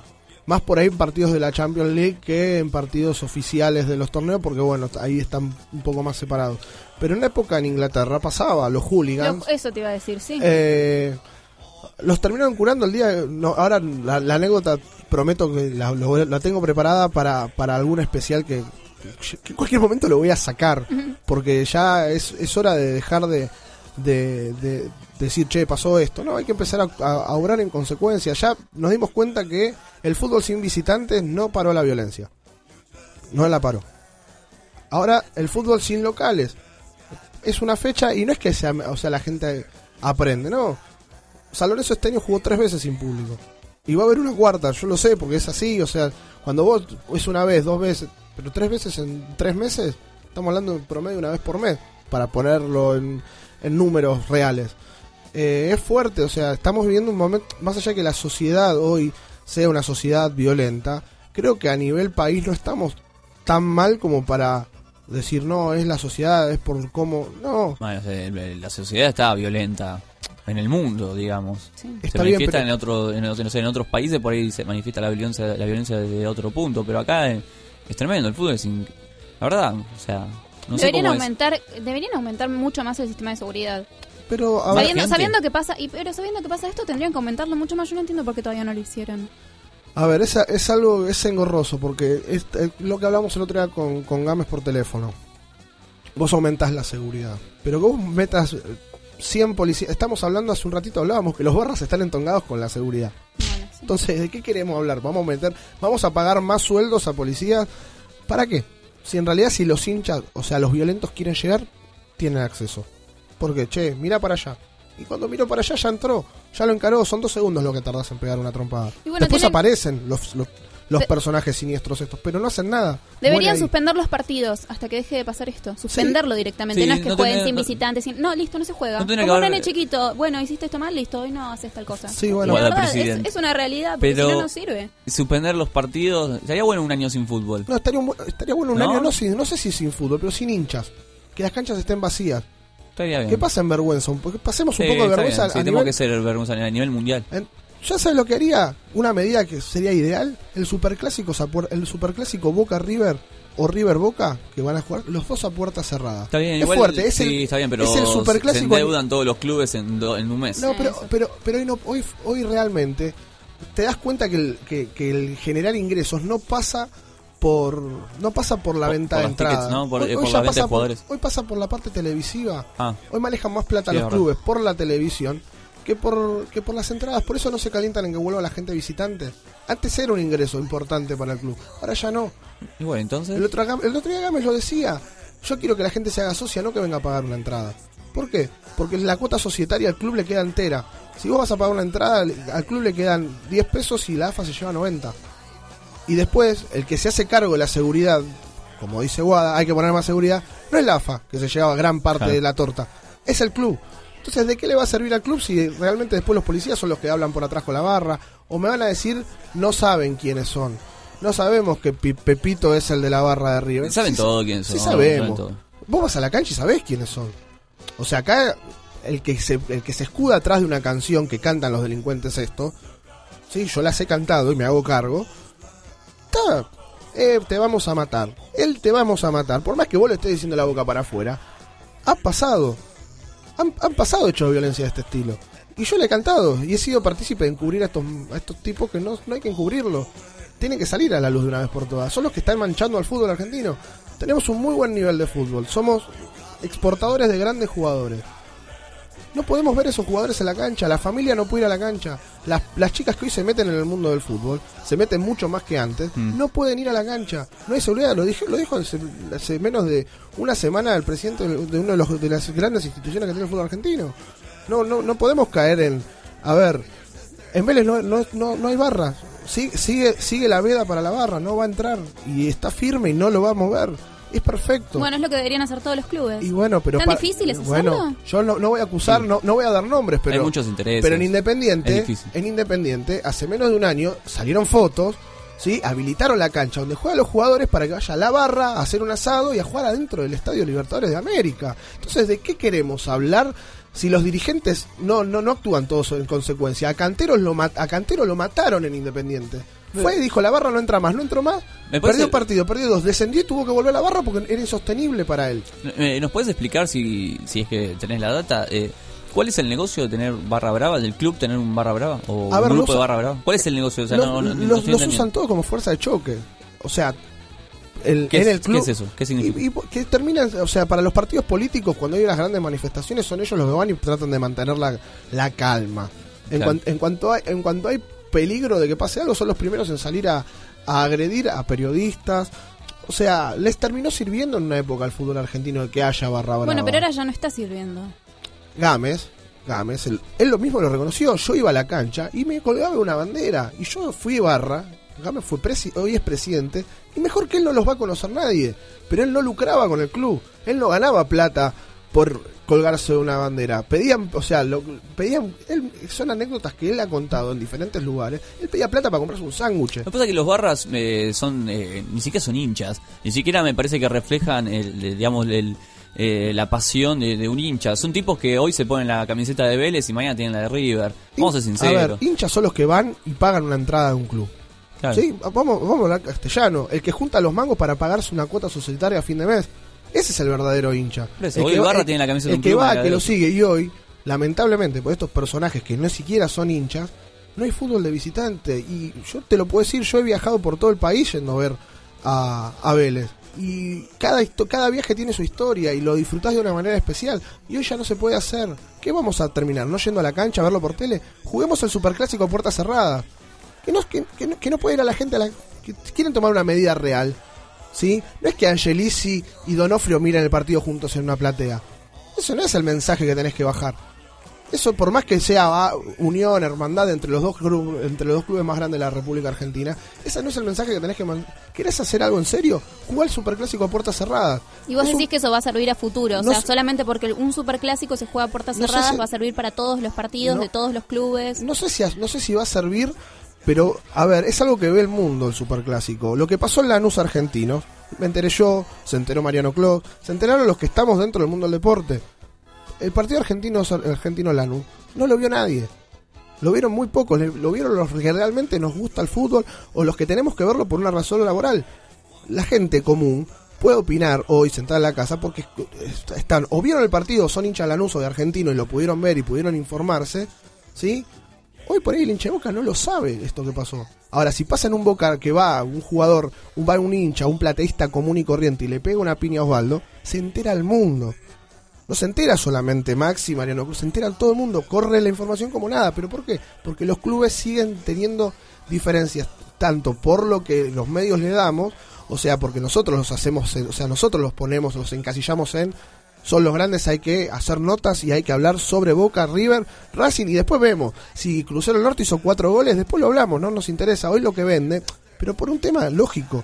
O sea, hoy las radios recaudan plata, no por decir que Crucero del Norte le ganó 4 a 0 a, a Banfield. Si Crucero del Norte le gana 4-0 a Boca, mañana es noticia, van a hablar todo, va a hablar todo el mundo de Crucero del Norte, van a hablar los jugadores que hicieron los goles, van a inter- interiorizarse quién es Crucero del Norte. Pero hoy creo que es lo que decía Gámez también la semana pasada. Hoy le preguntas qué es Crucero del Norte a cualquier hincha y no te lo sabe decir. Y eso es, real, no saben ni dónde está, no saben ni dónde juegan. Somos pocos los que sabemos que está en misiones, es un club de misiones. Y que hace poco quiso bajar y que quiso irse a jugar a Chaco porque no tenía la cantidad de hinchas necesarios para poder afrontar un- un partido. Es así. Más allá de eso, yo creo que no se están tomando las medidas necesarias. Porque eh, hacer esto, que eh, se juegue un partido a puertas cerradas, no alcanza. No alcanza y ya lo ven que no alcanza. Así sea el superclásico o sea el partido que sea, no alcanza. No, seguro. Y hay alguna medida que no sé cuál es, porque la verdad es que no, no, no sigo el fútbol, entonces no sé cuál es, pero me parece que hay alguna medida que tendrían que estar tomando que no la están tomando y ellos saben cuál Ju- es. Juguemos un año sin público. Y bueno, que no, sea lo, así. no lo va a hacer nadie, nadie va a querer cargarse con eso. Ya, se- ya les cuesta a los dirigentes de la AFA, a los dirigentes del fútbol argentino, a todos, sí, porque no hay nadie que se le escape, que no haya visitantes. Es una deuda enorme que tiene el fútbol argentino. Sí, el otro día hay medidas para tomar, obvio que hay medidas. Nombre y apellido a, las- a las personas que, o sea, las que van a ir a la cancha y que después respondan los dirigentes por los incidentes que haya. No puede ser que no haya público visitante, porque yo Si soy una persona que fue siempre, soy tengo tengo antes se pagaban abonos anuales para ir a todos lados y vos tener tu entrada segura. Hoy ya no se hace más porque no hay público visitante. Es un grave error. Es como decir, bueno, listo, vamos, nos vamos todos los que no somos delincuentes, nos vamos a vivir una isla y dejemos a todos los delincuentes acá. No, ¿por qué me tengo que ir yo? Si yo no soy el que está equivocado. ¿Yo por qué me tengo que trasladar a otro lugar? Igual no se supone que este este hincha que, que- que lo que pasó ayer eh, no fue por uno que no era de los eh, conocidos. No, no, eh, no, no, no era un barra, era un, un plateísta que tenía su abono, era, era un socio común y corriente que estaba enojado por el mal rendimiento de Lanús. Perdió la semana pasada 4 a 0 con San Lorenzo, le tocó perder contra Argentinos, un rival accesible a priori, sí, no estaba dentro de los primeros puestos del torneo, le ganó 1 a 0 jugando en condición de local. Es muy, o sea, se hizo muy fuerte Lanús y hoy a la mañana lo decíamos. O sea, antes Lanús era un club social, era un club que no era futbolero. En los últimos años, con diferentes victorias, Copa Sudamericana, un montón de cosas que fueron pasando, creció el club. No solo creció en lo deportivo, sino creció en lo societario, creció en la parte económica, creció... Y cuando empieza a ver todos estos intereses, antes la barra Lanús no existía. Hoy tiene barra Lanús. O sea, esto va a- o sea, es, es una regla de tres simple. A mayor progreso, mayor... Barra. Y es una cagada. O sea, hablando mal y pronto, termina Y sí. siendo una cagada. ¿Sí? O sea, yo iba a la cancha de Vélez en el 2002 y éramos 200 personas. Y, y la barra, había dos o tres que se caracterizaban, pero es lo que soy. Hoy estamos hablando que son 60 tipos que se matan, que se agarran en Villaluro, que se agarran en línea. Y, Y bueno, todos los partidos a puerta o sea, pero yo creo que sería una buena medida que digamos, bueno, listo, los dos Boca River, o, el River Boca y el Boca River, los jugamos a las dos a puerta cerrada. Yo no sé si alcanza eso. Que- pero eso es algo para empezar. Em, No, no, no, no vayamos a cortar la cabeza Y no, al pero no, se, de un pero no se puede hacer para empezar. Si ya se dan cuenta que así no funciona. ¿Cómo se terminó el tema de los hooligans en Bueno, lo- los hooligans, yo esto lo tengo, lo, te- lo tengo preparado, no tengo por ahí nombres y, nombres y apellidos, pero dijeron, si siguen con estos, o sea, palabras más, palabras menos, si siguen con estos quilombos, me voy a tirar abajo una tribuna. Dijo un ex dirigente de- del fútbol, de- del fútbol inglés. Fue, Voy a tirar abajo una, una voy a tirar abajo una tribuna. tribuna. Ja, dijeron. Hugo Bardo, al otro día fueron con una bola de munición y le tiraron abajo una platea, entera. Así fue. ¿Y así, Y así- termi- así se terminó? Hay ¿Tan sencillo a, a como ver, eso? hay episodios, pero no estamos Así hablando se- de así, muertes toda la claro, semana. así se inició. La semana pasada se murió un hincha de Arsenal. El año pasado se murió un hincha de Lanús, se muere hincha, o sea, hay 280 muertes en el fútbol argentino, que no se hace cargo nadie. Grondona estuvo 30 años sentado en el trono, en Viamonte, 30 años, se cargó más de la mitad de estos tipos y no hizo nada. Y siguió ahí parado todo y hoy, y hoy es un gran quilombo. Hoy se murió Grondona. Yo cuando decía que lo iban a extrañar el día que no esté, me decían, vos estás loco. Y hoy lo extrañan a Grondona. Todos los dirigentes del fútbol argentino. Yo el otro día se lo iba a preguntar a Gama. ¿No lo extrañas un poquito? ¿No ordenaba un poco más todo este quilombo? Te hubiese dicho que sí. Hoy, este, hoy la AFA está sumergida, está sumergida en un mar de quilombo, no tiene no tiene quien le maneja el timón. Y hoy lo tenemos, hoy tenemos la AFA como la tenemos, y tenemos el fútbol argentino como lo tenemos, pues no tenemos un dirigente, o sea, Grondona se tomó el lugar de sentarse en el trono en Viamonte al, 1600 al 1300, se sentó en el trono y dijo, bueno, esto lo voy a manejar yo. Y no preparó un solo dirigente, no fue capaz de preparar a gente para que el día que no esté lo puedan llevar. Entonces hoy, claro, vamos, prendemos fuego, suspendemos la cancha de San Lorenzo. Entró un jugador a la cancha, suspendemos la cancha de San Lorenzo. Suspendemos la cancha de Lanús. Vamos, suspend... ¿Y cuál es el chiste? ¿Cuál es el rédito? O sea, ya está, o suspendamos todo, que se juegue... O hagamos como, empecemos a buscar alternativas, porque esto va a seguir pasando. Y vos me decís, no es suficiente. No, seguro que no es suficiente. Pero démosle, porque, o sea, la o sea, si vos jugás mañana, o el, clásico del sábado, del domingo que viene, Lanús Banfield a puertas cerradas, yo te puedo asegurar que, y es por esta misma razón, porque queremos un fútbol sin violencia, eh, lo más probable es que no se entere nadie. Vos jugás superclásico, que es lo que digo yo, tenés, hay que, querés tomar medidas. Es como que se juega el Barça y el Real por los mismos motivos que haya violencia, se juega el Barça y el Real sin público. Nos vamos a enterar todos, todos. ¿Por qué? Porque hay 90 millones de personas alrededor de ese partido, que lo están mirando por tele, y vos si ves la cancha vacía, vas a preguntar por qué. Bueno, acá va a pasar lo mismo. Jugar la cancha de River ahora o la cancha de Boca sin público contra Bueno, el eso es, contra algo, eso es algo que dijo un jugador la otra vez cuando estaba mirando la tele, que decía eso, que con los clubes chicos toman medidas que con los clubes grandes no. Los clubes grandes dice, bueno, de última le sacamos este dos puntos. Y a los clubes grandes, tipo, puerta cerrada, Esa- eh, de las- a- a último de la tabla, o sea, todo mal. Esa fue, eso fue uno de los grandes errores de Grondona, sacar la quita de, o sea, la quita de puntos porque decía que era una pena deportiva cuando tendría que ser. La quita de puntos existe y a Chacarita, pregúntenle, sí, ya que queremos hablar de equipos chicos, de a seis puntos le sacaban hace dos años. de, a- de a seis puntos. Es una, es una de las más violentas de fútbol Pero igual no es- me parece que igual seis, no te es una saco regla. seis. Llegó a jugar con menos 20 puntos, Chacarita. Vos agarrás y decís, Eh, eh, Chicago, cuando descendió, le sacaron 20 puntos, arrancó 20 puntos abajo del resto. Y no descendió a la B Nacional solamente. Por esa medida terminó descendiendo una categoría más. Lo más descendió a la B Nacional por peso propio y terminó jugando en la, o sea, terminó jugando la primera B Metropolitana, ¿sí? Porque no le dieron los puntos para terminar, o sea, terminó en puntaje negativo. Te vas. Entonces, ¿por qué Chicago sí a Boca se hace quilombo no le sacan Claro, puntos? bueno. El año pasado se cagaron, o sea, el año pasado, no, el año pasado se cagaron a tiros, tuvo Odiseo involucrado, se cagaron a balazos en la cancha de San Lorenzo y no pasó nada. Nada. Había videos, había de todo. Era fácil poner las reglas en juego y, y mar- marcarlo en serio. O sea, esto es lo que tenemos. Si queremos crecer realmente en el o sea, tenemos muy buen fútbol, lo decíamos recién, muy buen fútbol, y no lo podemos ir a ver a la cancha, que es el lugar donde lo tenés que ver. Yo el otro día, vas a ver la reserva, el, partido preliminar para ver lo que los pibes que vienen, no abren las canchas, no las habilitan, por miedo a que pasen desmanes, porque la policía no está toda. O sea, yo gracias a Dios pude ver el partido de reserva, pude ver el otro día que hablamos con Maxi Romero, pude irlo a ver a Maxi Romero jugar. Pero no puede, entrar, no puede entrar la gente. La gente va a ver la reserva, quiere ir a ver a los pibes y no lo dejan entrar. Por diferentes razones, no está habilitada, falta la ambulancia, falta esto, falta lo otro. O sea, hay un gran problema en el fútbol argentino. O sea, no puedes, no puedes tener el acceso a, a ver a los pibes que se vienen. Y sí tenés la, la posibilidad de entrar a ver el equipo de primera. Pero si después te vas a matar, no, no- o sea, no, no tiene gollete el ir a la cancha hoy. ¿Entendés? Entonces hay que tomar medidas, hay que ver qué se va a hacer. Si no, vamos a seguir hablando todas las secciones deportivas que cada vez que haya violencia vamos a empezar así, vamos a hablar todos los lunes lo mismo. Así a ver si se cansa alguien, alguien nos escucha porque no, no lo quiere entender. Ganó Boca, ganó River, eh, perdió San Lorenzo, cambió el puntero, no hablamos de nada. Vamos a hablar de, vamos a hablar de violencia. Miremos boxeo a partir del sábado que viene, no miremos más fútbol. Entonces, por ahí empezamos a cambiar esto. Hoy estaba para hablar el tema del fino, del, que usó la televisión para anular, para no convalidar el penal que le dio a Vélez. La, echó un jugador, lo hizo volver a entrar. Creo que más apasionante que para eso abrir el la sección deportiva no había. Pero si sigue habiendo violencia, la voy a seguir abriendo así. Porque es lo que tiene que pasar. Alguien tiene que tomar. O sea, cuando Grondona se fue y le preguntaron, che, ¿no conoces a los barras? Lo miró al periodista y dice, sí, pero vos también los conocés. Entonces todos los encubrimos, porque es real.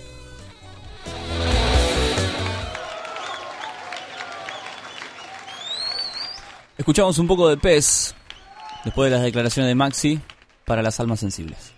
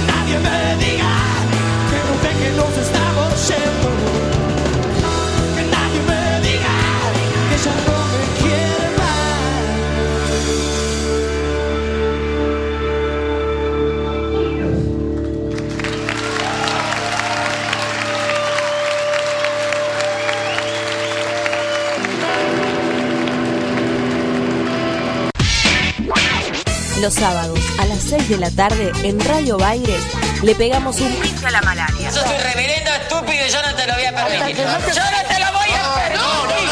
No te lo voy a permitir.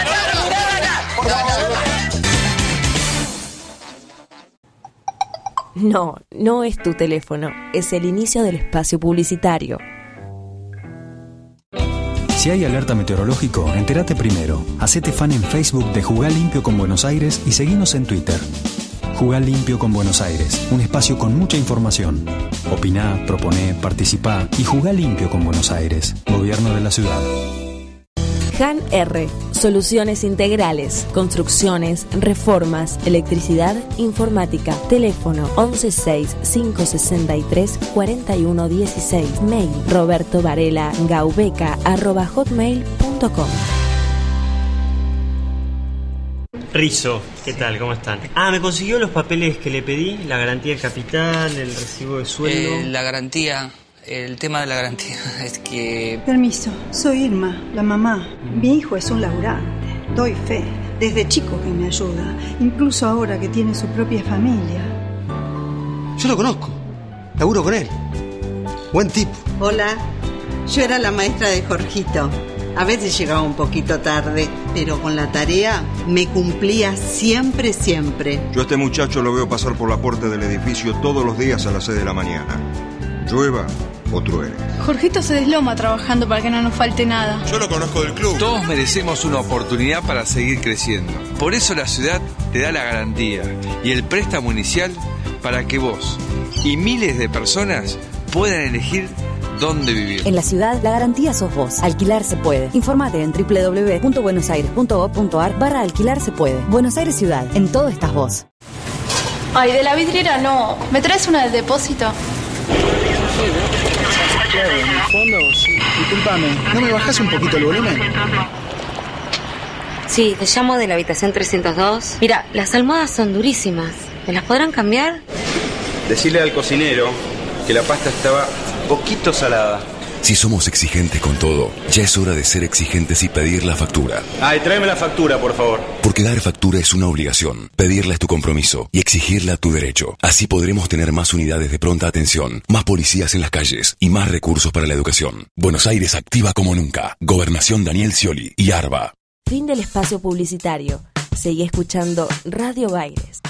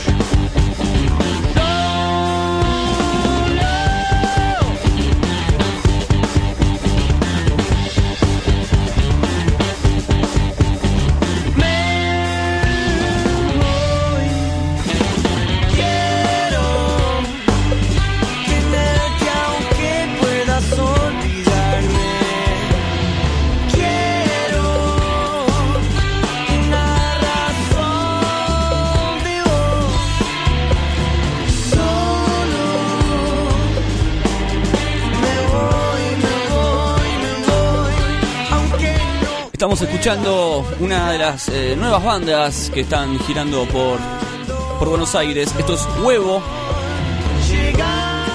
Huevo editó su primer disco llamado Las Mil Diabluras. El que busca encuentra es la canción. Huevo, eh, el cantante es el hijo de, de Baglietto, llamado Julián Baglietto en voces, Sebastián Lanz en guitarra, Julián López Pisani en bajo y Tomás Sainz en batería. Esto es Huevo, sonando en Cultura Pop.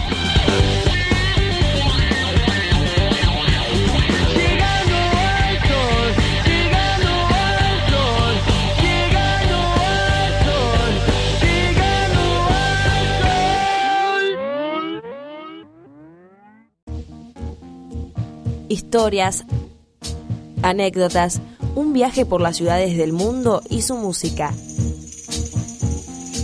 Esto sucede en la ciudad que te vio nacer.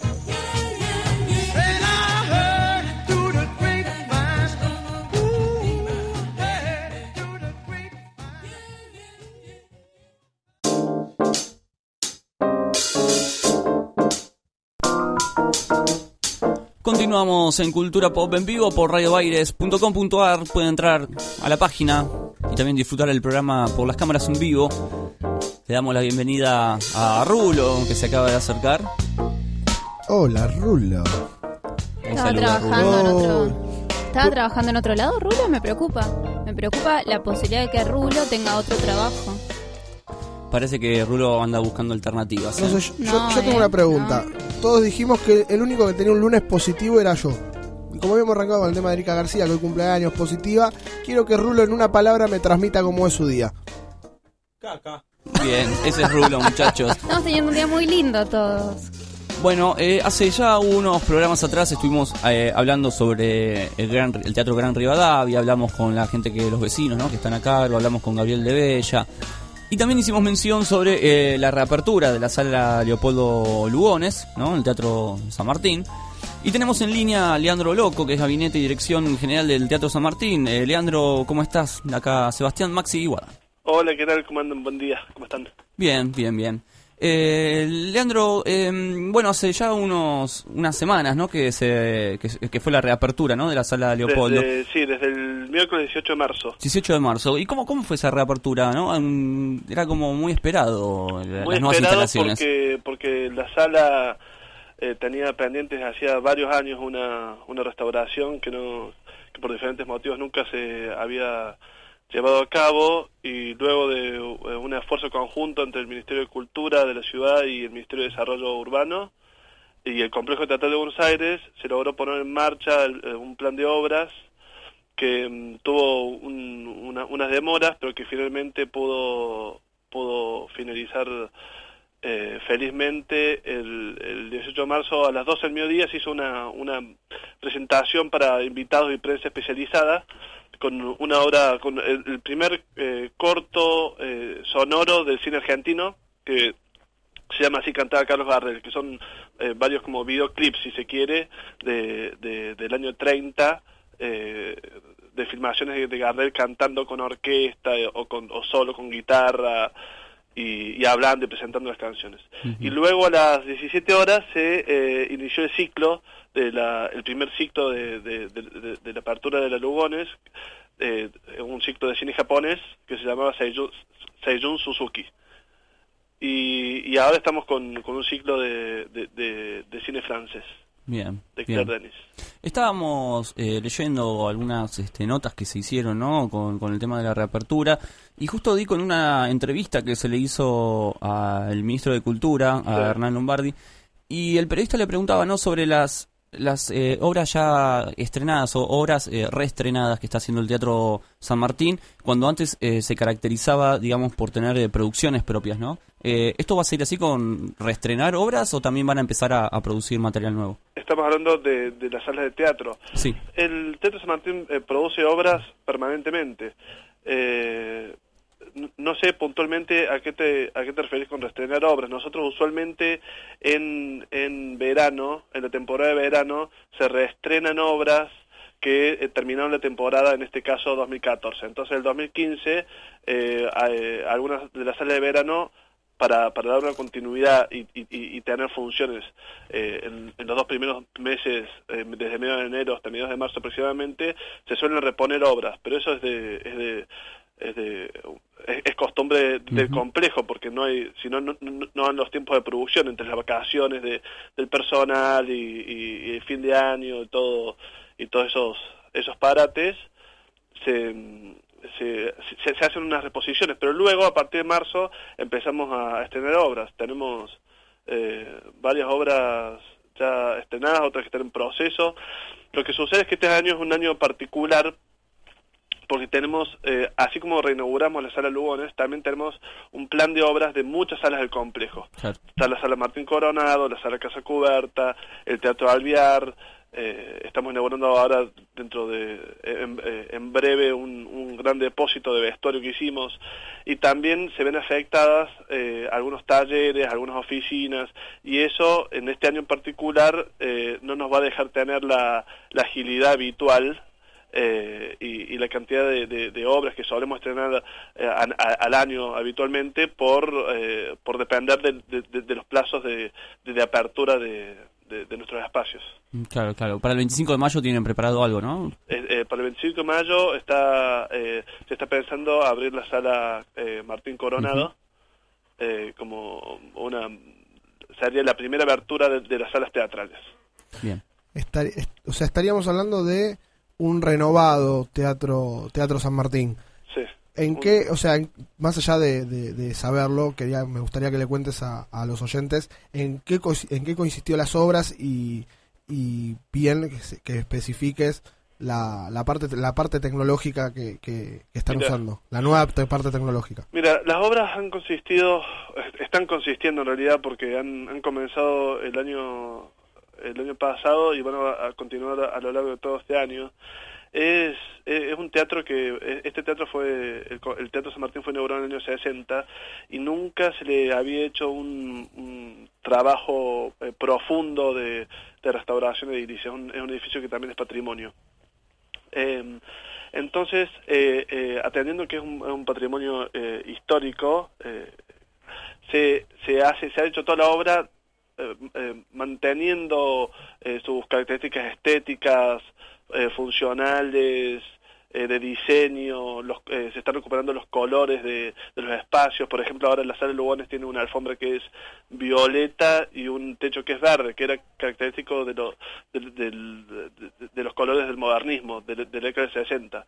Entonces, se, se está haciendo este, esta, eh, esta restauración estética, pero también algo que, que no se ve, pero que es, es mucho, es, es muy trabajoso, son eh, el recambio y, y las instalaciones nuevas de cañerías, cables, eh, eh, eh, redes telefónicas, se- sistemas de seguridad en todas las salas, ignífugos, y, y- y no se está entrando dentro de las salas propiamente dicha, digamos, eh, del escenario, mejor dicho, sí, sí se está eh, metiendo en, en la sala, en, la parte de las plateas, de, de las butacas, se está restaurando todo el... eh, se están poniendo las maderas, retapizando las sillas, eh, todo atendiendo a un, a un criterio eh, histórico-cultural y, y- y, eh, con la intención de devolverle eh, la frescura que tenía cuando fue inaugurada cuando fue inaugurado el teatro en, en- en el año 60.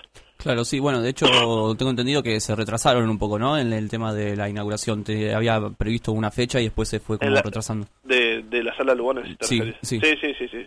Sí, hay, hay, hay muchos factores en, en el medio, están los, lo- eh, las, las demoras burocráticas, están la- las demoras de, de, la, de, de las compañías que manejan las obras, están los imprevistos, esto es como cuando se mete un, un albañil en la casa de uno y, y- y le dice que en, que en siete días va a estar listo el azulejo del baño y quizás se demora 15. Son, son cosas que nosotros estamos tratando de eh, eh, nosotros en con un esfuerzo conjunto con el Ministerio de, de- de Desarrollo Urbano, que es quien lleva adelante las obras, y el, y el Ministerio de Cultura de eh, mantener los plazos pautados, pero la, la verdad que eh, no es no es tarea sencilla y, y menos sencilla aún es cuando eh, paralelamente estamos tratando de mantener una programación eh, en el teatro. Entonces estamos conviviendo los trabajadores del teatro con los artistas, los creativos y eh, los, los albañiles, los obreros de la obra.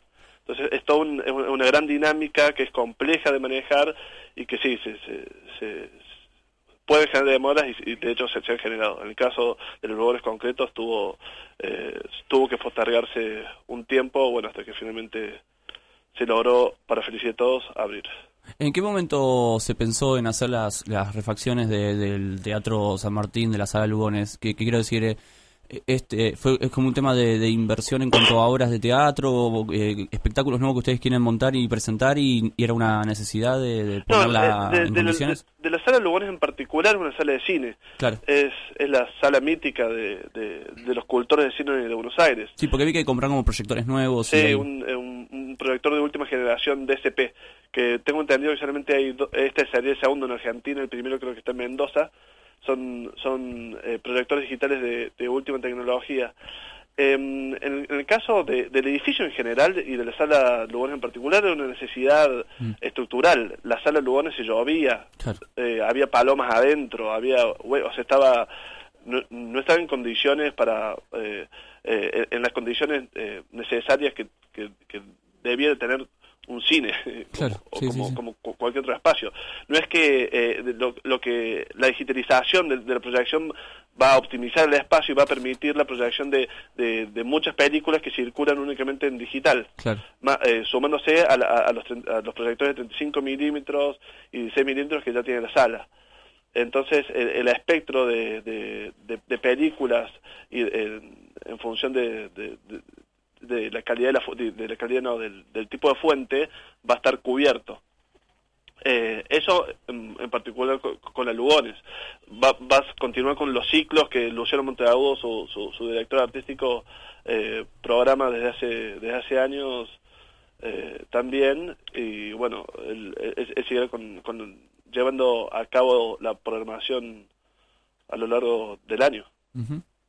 Y con respecto a las otras salas, eh, son eran es, parte del mismo proceso, de, de una necesidad de, de- Porque uno cuando entra a la sala va a ver el- la- los nuevos tapizados, las nuevas par- eh, las paredes restauradas, todo muy bonito, pero atrás de la sala hay, hay están los camarinos, están los pasillos, los elevadores, eh, los corredores técnicos, los talleres, que son todos espacios que estaban eh, avejentados, que a lo largo de los años se habían ido decayendo y, como que se habían ido perdiendo espacios que se están recuperando ahora eh, acorde a las nuevas necesidades de los técnicos, la- las necesidades de los artistas, eh, nuevos baños, digamos, es, es una obra integral eh, eh, muy compleja que se- el público va a poder apreciar en primera instancia lo que se ve por fuera, pero lo que se está haciendo por dentro es, es, es mucho. Sí, Te comento, mira, el otro día eh, estuvimos hablando con Gabriel de Bella, que fue uno de los encargados de, de la restauración de lo que es el Teatro Gran Rivadavia acá en el barrio de Flores. Y cuando le consultamos a él acerca de la participación que había tenido el gobierno de la Ciudad de Buenos Aires, había sido bastante conflictivo. Me gustaría saber, eh, en este caso, cómo se manejó el gobierno de Buenos Aires con el teatro. La verdad es que no es información que yo que yo tenga, no no eh, sé que se está eh, por que se está reabriendo ese espacio, pero no es información que yo, que yo, que yo maneje desde el complejo teatral, digamos. Ok, ¿y cómo se manejaron en este caso con ustedes? Pues también se el hizo el, te- el Teatro Colón, o sea, como que de pronto, ¿no? Se está poniendo como a punto varios teatros de la ciudad. Sí, mismo ahora están hablando que hay conflicto en el Teatro de la Ribera eh, por el tema de la parte que quiere que hay una parte que quieren demoler. Yo, yo lo que te preguntaba era en este caso en el- con el Teatro San Martín Sí. eh, qué participación tuvo el gobierno de la Ciudad de Buenos Aires. No, y no, es si total. los- Mira, vos pensés que, que el Teatro San Martín es un, es un teatro que es de la Ciudad de Buenos Aires. Es un teatro municipal, que es el, el- el teatro insignia del complejo teatral de Buenos Aires que integra otros teatros. Eh, sin el, digamos, este es un teatro que depende del Municipalidad de Buenos Aires. Sin el apoyo del Ministerio de Cultura y del Ministerio de Desarrollo Urbano sería, sería imposible la, la restauración que se está llevando a cabo en el, en el, en todo el complejo. No, no, porque yo más que nada apuntaba esta pregunta porque con el teatro con el Teatro Gran Rivadavia se buscaron hacer otras cosas, se buscaron hacer una discoteca, se buscó después ante ese ante ese acto fallido buscaron hacer un, un shopping y yo sé que en este caso no, o sea, al ser patrimonio y al estar dentro de lo que es el gobierno de la Ciudad de Buenos Aires, estimo que no se buscaron hacer las mismas cosas y el apoyo fue total. Sí, el apoyo fue total, sí. Perfecto. No, sí, eso sí, eh, es, es un apoyo inclusive que también parte de la, de la legislatura de, de la Ciudad de Buenos Aires, que aprueba los presupuestos y demás. Se lo, se lo vio como una necesidad, eh, una, una, un- como una deuda histórica, de así como se recuperó el Colón, eh, de recuperar ahora el Teatro San Martín. Está perfecto. Bien. Eh, Leandro, te agradecemos mucho por, por la información y por haber este dado- danos tu tiempo. Por favor, muchas gracias a ustedes. No, por favor. Adiós. Ahí hablábamos con eh, Leandro Loco, Gabinete y Dirección General del Teatro San Martín. ¿eh? Bueno, eh, Está bueno que, que el- desde el gobierno de la ciudad de Buenos Aires apoyen y, y más allá del apoyo al ser patrimonio propio, directamente vuelvan a invertir y que vuelvan a poner a punto un teatro como el San Martín. sí, pero le- también Sí, lo- lo- yo, yo sabía bien a dónde vos apuntabas. Pero eh, también quería recordar la nota que hicimos hace unos días, que con el Teatro Gran Rivadavia no pasaba lo mismo. No, los el- vecinos se tuvieron que poner al hombro. Pero no es porque en, en ese caso no era que el Teatro Gran Rivadavia no dependía directamente de la No, Ciudad de Buenos es Aires. que no depende Y directamente, bueno, claro. esa era la diferencia. No, está perfecto. Pero es un teatro que pertenece a la ciudad. O sea, pertenecía Bueno. a la ciudad, y terminaron, terminaron- importante. Y ellos terminaron haciendo, tengo entendido, usufructo de, de lo que eran los terrenos del lugar y quisieron terminar cediéndolos para que hagan diferentes cosas que por ahí a lo que era el barrio, al barrio de Flores, por ahí un teatro no es tan comúnmente visitado como puede llegar a ser el Teatro Colón en, en ¿cómo se llama? En sí, la zona de tribunales. Igualmente me voy a ver la última de Harry Potter ahí, ¿eh? Si la dan en el Teatro San Martín. Pero ¿Está ya pasó la última de Harry No. Potter, ayer la dieron el cable, de hecho. ¿Ya está en cable? Sí, Sí, en Warner. Uy, yo te saqué entradas. ¿Y quién, por qué me vendieron esas entradas? ¿En serio? Sí. Te vieron la cara.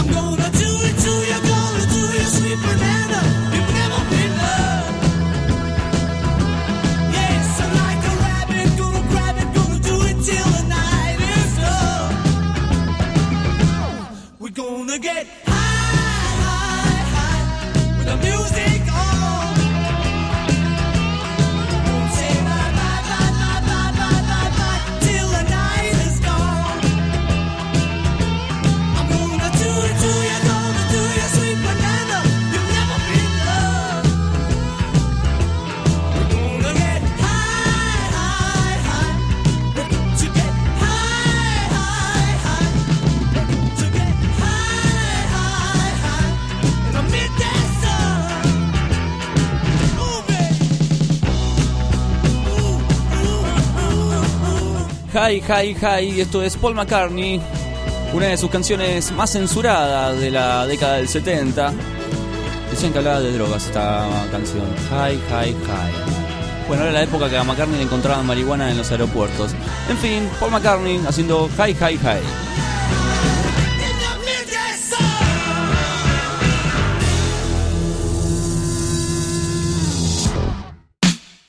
Buenos Aires no descansa, nosotros Tampoco. Estas son las noticias del día.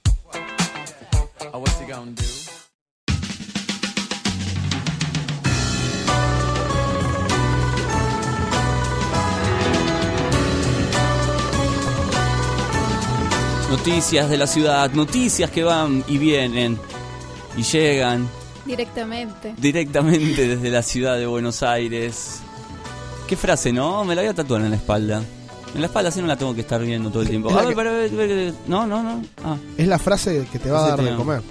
es así. Voy a ir por los barrios. Patentala. El niño. sí. Bien, vamos a leer algunas noticias que vienen directamente desde la ciudad de Buenos Aires. Esto es fabuloso. A ver, qué tan fabuloso Esto es. es para ustedes, porque ustedes tienen cara de borrachines. Y yo sé que quieren. em, Así no se puede. no, no, no, bueno. A ustedes les gusta el Buenos Aires, porque Buenos Aires va a festejar ahora el Malbec. Me encanta. Qué rico tomar un vino. Es el vino que más me gusta. ¿El Malbec te gusta el vino, Sí. Guadis? Yo no consumo bebidas alcohólicas. ¿No? No. Ah, es verdad, nunca te vi tomar alcohol. Obvio. Yo sí. Soy sanito. Debe- capaz que tomando alcohol. Ah, bueno, un vaso de cerveza no puedo tomar, pero. Ah, bueno, consume. Dijo que no consumía. Un vaso, consume. Punto. No, no, es un con- no, es con- no soy un Es más, consumidor. No, nato. no sos adicto, no sos alcohólico, pero consumís. Una vez lo vimos tomando y manejando y hablando por celular al mismo tiempo. Sí. Manejaba con las rodillas. Pero no vamos a decir. ya lo dijimos. Sí. Bien, en el marco del Día Mundial del Malbec, el gobierno porteño realizará un evento para recaudar fondos a beneficio del Hospital Ricardo Gutiérrez. La cita es el 8 y 9 de abril en la Plaza de las Naciones Unidas. Esto va a ser eh, en el marco del Día Mundial del Malbec. Qué interesante, me gusta. El gobierno de la ciudad va a realizar una cata de vinos para recaudar fondos a beneficio del Hospital de Niños Ricardo Gutiérrez, como dijimos, 8 y 9 de abril, repetimos la fecha, en la Plaza de las Naciones Unidas, ubicada en la avenida Figueroa Alcorta eh, 2200. ¿eh? Esto va a ser desde las eh, 4 de la tarde y se va a extender hasta las 10 de la noche. Así que todos pueden estar ahí presentes, degustando un poco de Malbec y encima que tomas un, un rico vino, Ayudas. ayudas a los niños del hospital Ricardo Gutiérrez. Me gusta, yo quiero ir ahí, ¿eh? Bueno, anda. Vamos, ¿Por chicos. los, ¿Por los niños o por el Malbec? Por el Por los Malbec. dos. Por, el por los niños, por los niños, por los niños. bueno, el día, el día del Malbec es el 17, así que toda, durante toda la semana se van a hacer distintos eventos. Sí, refieres Malbec. ¿Algún Sí. vino en especial, Malbec? Guadis, vos que tomás vino. Sí, pero no vamos a decir marcas, Ya, chicos. ya fue, no importa. Bueno, el- Termidor. No, hay uno que me gusta mucho. Malbec. El termidor Malbec. No, bueno, nada, no vamos a decir marcas, chicos, no vamos a... Bien.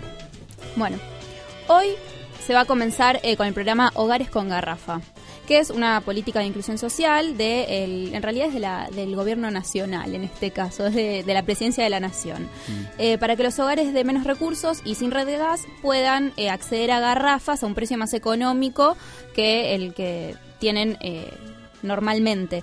Se inician hoy los pagos que en realidad se iban a realizar por mes adelantado, pero durante este mes, por eh, haber sido Semana Santa, que estuvieron cerrados los bancos y demás, se va a empezar a pagar hoy. El monto va a corresponder a un subsidio de dos garrafas por hogar, que sería de 154 pesos, y pidieron que cuando se sepa de comercios que estén eh, cobrando las garrafas a mayor precio, que se denuncien a la línea de 147, que ya se denunciaron varios.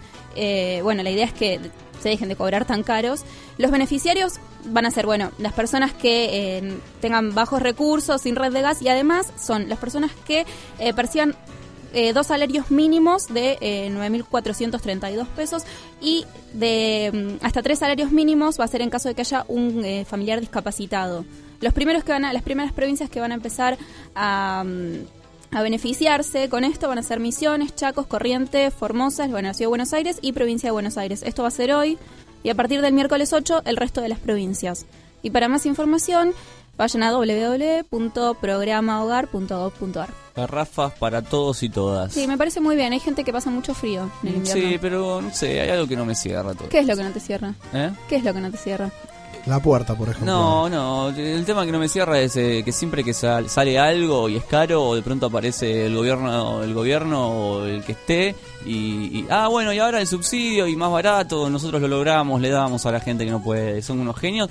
El, el otro día cuando hablábamos del aumento del precio de las garrafas decíamos que, que no pensábamos en el sector más, o sea, que menos recursos tiene. Pero ¿entendés a lo que voy? Ahora. Yo mañana te aumento los auriculares que estás usando ahora y de pronto eh, te aumenta, ¿no? Y de pronto yo para hacer un grosso, eh, no, ahora vamos a subsidiar los auriculares y más baratos. Gracias, Eva, Pero- siempre Bueno, lo lográs. más allá de que, de que más allá de Dejá de toda aumentar, esta, o sea. más- bueno, pero más allá de toda esa historia que están pensa- que están mostrando ustedes, la realidad es que hay gente que pasa mucho frío y eh, durante varios años, no sé si pasó el año mismo. pasado, mucha gente se murió Claro. por estas cosas. Entonces me parece que es una buena política. Sí, no sé. No, porque acá Rulo me manda, lo voy a leer, lo voy a leer porque opi- opino una cosa. Dice em, que no, que fue al revés. Primero fue el sub- se decidió el subsidio y después aumentó. Y bueno, Es lo mismo, lo hace la misma gente. ¿Entendés a lo que voy? Peor todavía, más a mi favor. A ver. Acá, acá le caemos por ahí al que da el subsidio y no al que aumenta desproporcionalmente. Lo hablamos hace un rato cuando hablábamos de Vamos por a hacer qué el, diferencia el mundo entre de los cupones de descuento, boludo. No, o sea, yo lo que voy- boludo, perdón, perdón, perdón, perdón. No, me dejé te- llevar, me dejé llevar. No, hace- no hay, no hay problema. Yo lo que, lo, lo que planteo es el despropósito de aumentar según la zona. Todo el tiempo. Lo hablábamos hace un rato con el ejemplo estúpido de los estacionamientos. ¿Por qué un estacionamiento en Bursaco sale 50 pesos 12 horas y en Palermo sale 190? Explícamelo. Es lo mismo con la- o sea, lo mismo va a pasar con la garrafa. Acá en Capital Federal un vendedor de garrafas se caga de hambre. Hablando mal y pronto es así. Por ahí en, en Misiones, donde no hay gas natural, el gas, el consumo de garrafas es ampliamente superior a lo de otras ciudades y va a ser más cara. Pero bueno es por pero una eso pasa con todas, la- eso es por una la ley de oferta y demanda. Sí, seguro. Yo a lo que voy es, más allá de que se aumenten las garrafas y que después haya un subsidio que dentro de todo trate de regularizar, creo que va más apuntado a, a regular ese precio que se dispara desproporcionalmente por X motivo, tiende a solucionar el problema por X cantidad de tiempo y le da cierto respiro al que por ahí ayer la pagaba 30 pesos y la tiene pagada 150. ¿Y entonces está mal que se regule eso? No, no está mal. Yo lo, mal. no, no, igual no se entendió, me parece. Yo lo que dije es que me parece que eh, regu- regularizar todo, siempre que se aumenta, es una técnica bastante ya que me da vergüenza ajena, o sea, basta. Es como que si, ay, lo, lo hicieron de nuevo, qué genios, otra vez nos regularizaron las cosas, gracias, gobierno. Pero el gobierno, pero el gobierno no decidió el aumento de las garrafas. Apunto a eso. Claro. Está bien, está bien. O sea, el gobierno regulariza porque alguien que está haciendo las cosas mal. Es un negocio de todo. Está bien para los que lo aumenta, para que los que están aumentando el precio se pueda hacer la denuncia. No me parece que esté, bueno, no importa, no me parece que esté mal, me parece que es una política bastante buena. Yo igual yo no dije que esté mal ni bien, dije que me parece que siempre No, no. sale Robin Hood a salvar a los pobres. Eso eso- bueno. eso- es el punto donde yo voy. Eso está perfecto. ¿Qué más niños? Teatro de la Ribera. Bueno, recién hablábamos con, con, con Leandro de, lo que era el Teatro San Martín. Bueno, tenemos otro problema parecido al que ocurrió con el Teatro Gran Rivadavia. Una refracción envuelta en polémica. Está es, bueno, este teatro está ubicado en el barrio de La Boca, teatro, el Teatro de la Ribera, y forma parte del complejo teatral de Buenos Aires, que es el ente que agrupa todas las salas públicas de la ciudad, junto al, bueno, San Martín, al Presidente Alvear, al Regio y al Sarmiento. La sala teatral por excelencia de la zona sur de Capital vio la luz en 1971 en lo que fue la Vuelta de Rocha. Desde entonces ha ocupado el, el inmueble de la avenida Pedro de Mendoza 1821.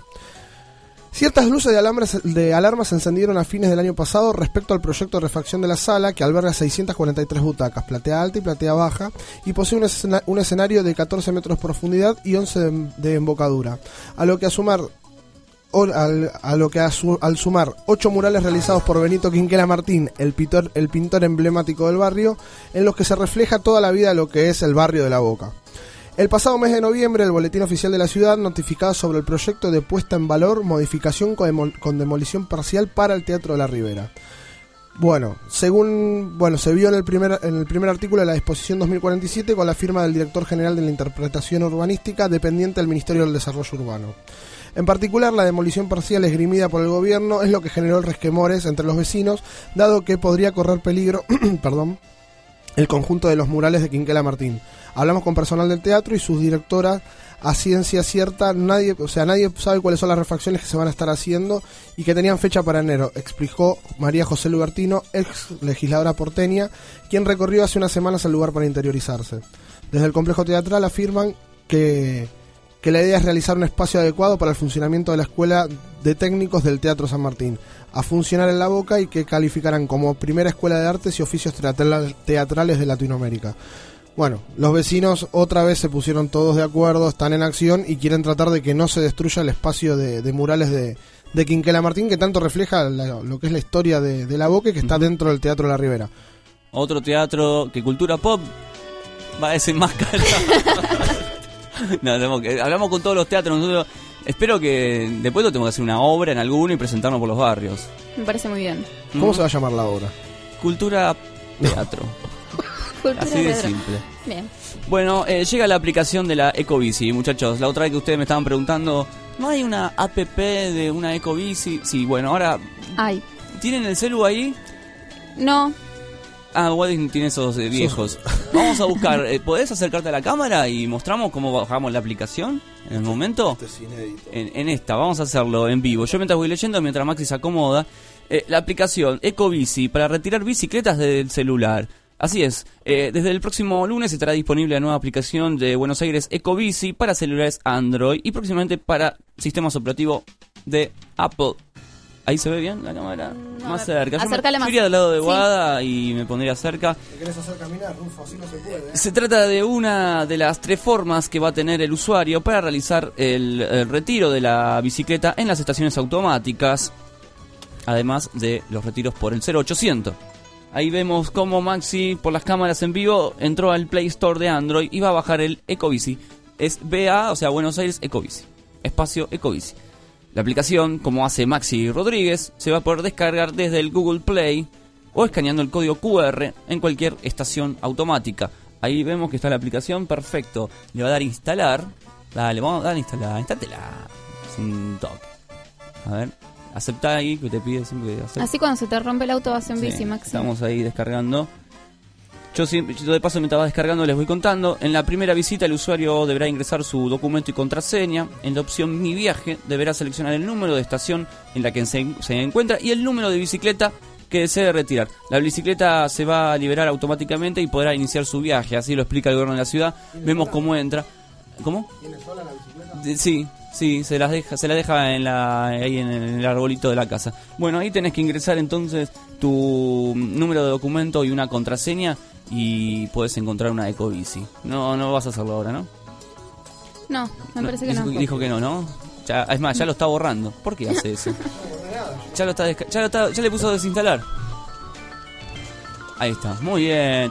Todos hagan como Maxi. Descárguense la aplicación del Buenos Aires. Si yo pude, ustedes pueden. Exact- exactamente. Bueno, yo no voy a poder. Bueno. Bueno, es un problema tecnológico. Eh, se pagarán más en los barrios por estacionar. Ustedes recién se quejaban. No, ¿Más mentira. todavía? Sí. Bueno, mañana va a salir un subsidio seguramente del gobierno que regularice todo Claro. esto Eso- eso, ahí va. de los parquímetros. Esto igual, esto igual eh, ¿Me eh, va a estar regulado por el gobierno de la ciudad de Buenos Aires, así que no va a salir ningún subsidio. Bueno, es la única manera que no lo hace. Es, eh, encima en este caso es por los parquímetros, o sea, va a haber más parquímetros en la ciudad de Buenos Aires. Qué bien, me encanta.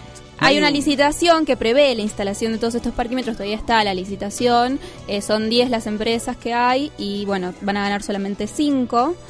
Hoy en la Ciudad de Buenos Aires existen 4.000 espacios de estacionamiento medido, que hay en Retiro, San Nicolás, Puerto Madero, San Telmo, Constitución, Montserrat, Recoleta, bueno, Pa- eh, Palermo, Balvanera y unos cuantos más.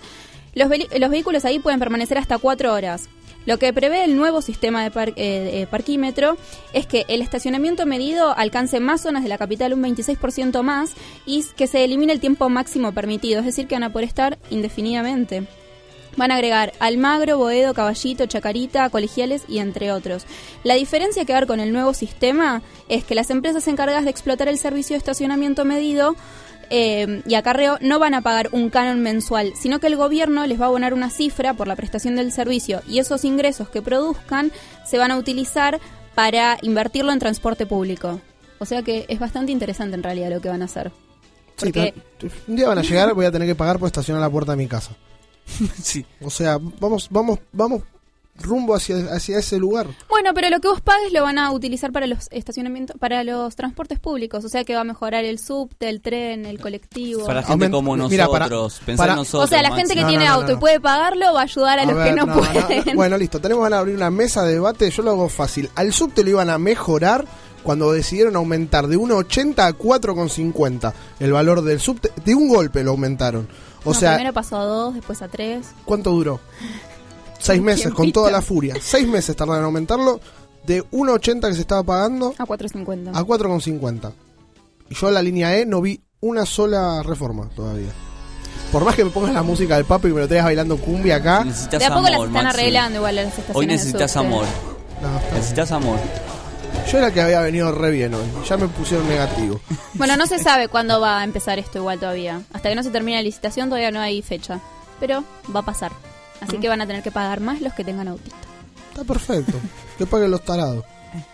Bueno, Bueno. tan tarados no son, porque se compran el auto. Claro. Nosotros estamos en el bondi esperando, hoy con frío, Maxi. que nos pongan aire nosotros. acondicionado, que nos pongan Eh, calefacción no pienso- en el, El tipo que te apoya. Que eliminen, que los maten. a Basta todos. del señor que apoya, con, con olor a aliento de mañana. No hace falta eso. No es necesario. Bueno, ¿Tiene alguna noticia No, más, Maxi? estoy para ir indignado, nosotros? no, no quiero saber está indignado. Estoy indignado. Está llamando, el- acá el, el productor de Santi está llamando. ¿A quién está llamando? Sería curioso a la. Ah, la queja, vamos a hacer la queja al aire. Si él me entiende, la- empiezo. a ver qué es lo que dice al aire, ¿no? Le comunica que el intenso tráfico dificulta el ingreso de su llamada. Qué ladris que son. Qué dice Todo lo que nos comunicamos gráfico. con- Qué ladris que Muy son. bien, el 147. ¿Cuánto laburo? Ay, ay, ay. ¿Cuánto laburo? A ver, de vuelta. ¿Está bien? ¿Es un call center eso? ¿O es una oficina con señoras tomando mate y atienden? Ah. No suena. Bueno, vamos a hacer algo.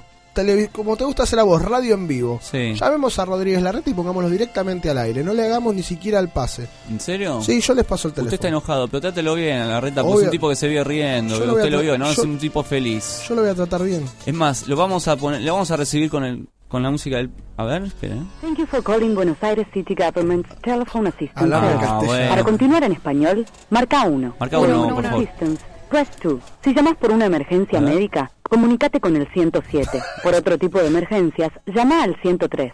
A ver. Esperamos. ¿eh? Llama al 103, chicos. No, no, nos comunicamos Santi por sabe, emergencia Santi médica. quejando. Turnos, marca 1. Marca Por red en todo esta voz, marca 2. Por educación, marca 3. ¿Alguien quiere Para renta educación? ciudad, marca 4. Por reclamos, solicitudes, quejas, sugerencias, marca 5. Uh, todo eso Por queríamos servicio de higiene urbana y recolección de residuos, marca 6. No. Por consulta sobre separación de residuos en origen, marca 7. Por A ver, siete. ¿Seis? general, marca 9. O marca 0 para escuchar nuevamente. Bueno, vamos a marcar el cual, 6. Yo marcaría 5. Ahí está, a ver. Uy, un tanguito, ¿eh? ¿Saben cuánto tiempo va a sonar Esperamos, este ¿eh? tanquito? Y lo escuchamos, es radio. Gobierno de la Ciudad de Buenos Aires, buenos días, mi nombre es Jonathan Achino, ¿con qué tengo gusto de hablar? Hola Leonardo, buenas tardes. Maximiliano Rodríguez, mi nombre. Sí señor, ¿en qué le puedo ayudar? Te comento, soy vecino acá del barrio Parque Avellaneda. Si querés te Sí. doy el domicilio. Hola. Sí señor, ¿en qué le puedo... Eh, ¿Podría por favor comentarme cuál es el motivo de su llamado? Te comento, tengo un auto abandonado en la puerta hace meses y todos los vecinos hemos hecho diferentes reclamos y bueno, no estamos teniendo respuestas. Han venido desde el gobierno de la ciudad de Buenos Aires, han pegado una etiqueta el día 27 de diciembre que lo iban a tardar, iban a tardar 10 días hábiles en venir a, a recoger el auto y bueno, estamos a 6 de abril y todavía no tenemos novedades. Y a su vez sumamos que el día viernes se produjo un incendio en la puerta de, de mi domicilio y producto de que el auto abandonado estaba lleno de basura, alguien pasó y bueno, lo prendió fuego, se prendió fuego un árbol, se prendió fuego parte de la instalación eléctrica de- del pasaje. Muy bien señor, lo que podríamos hacer, ya que ya que usted y sus vecinos hicieron los reclamos correspondientes, lo que podríamos hacer para, para que el, el auto el auto salga de su domicilio, eh, le puedo brindar un 0800 de Fiscalía Contravencional, usted le comenta tal cual lo que me comentó a mí y ellos van a mandar un inspector para verificar el área y van a asesorarlo mucho mejor. Está bien, ustedes me van a poder brindar un número de reclamo, porque yo también me estoy comunicando con ustedes y desde su parte no he tenido ninguna respuesta más que el cartel este que han pegado. Sí, señor, eh, le brindo un 0800 que es de Fiscalía Contravencional. Perfecto. Muy bien. ¿Podría tomar nota, por favor? Sí, decime. 0800 Sí, triple 3 sí, 47 sí. 225.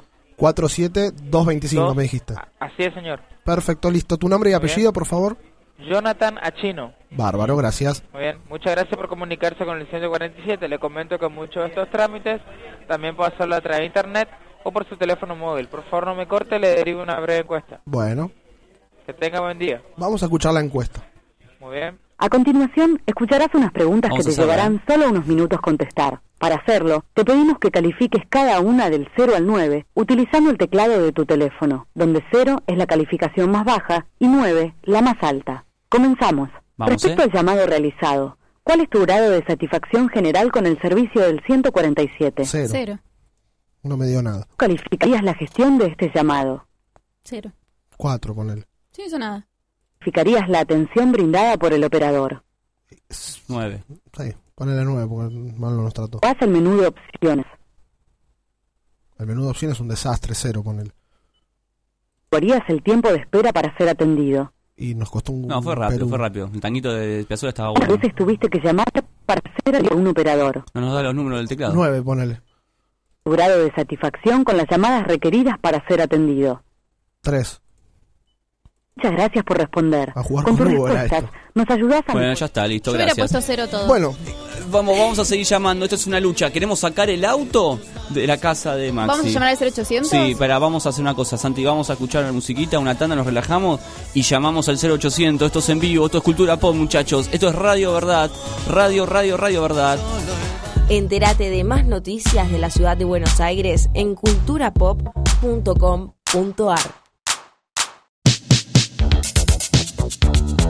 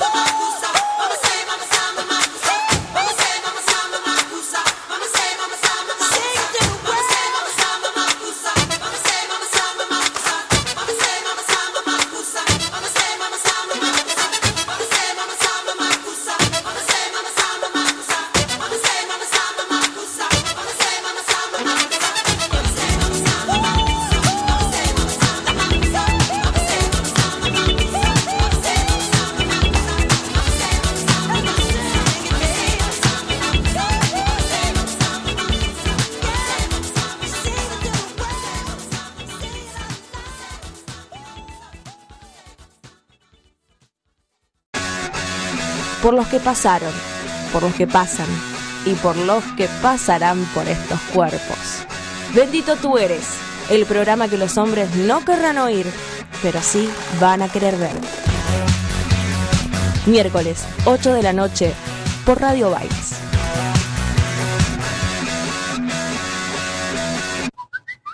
No, no es tu teléfono, es el inicio del espacio publicitario. Subile el volumen a tu sueño. Lleva tus canciones a un gran escenario y viví la experiencia de tocar en el Festival Ciudad Emergente 2015 ante miles de personas. El proyecto de la banda es expandirlo a nivel nacional y bueno, Inscribite gratis en el concurso nacional de música subiendo tu demo a facebook.com barra turismo BA.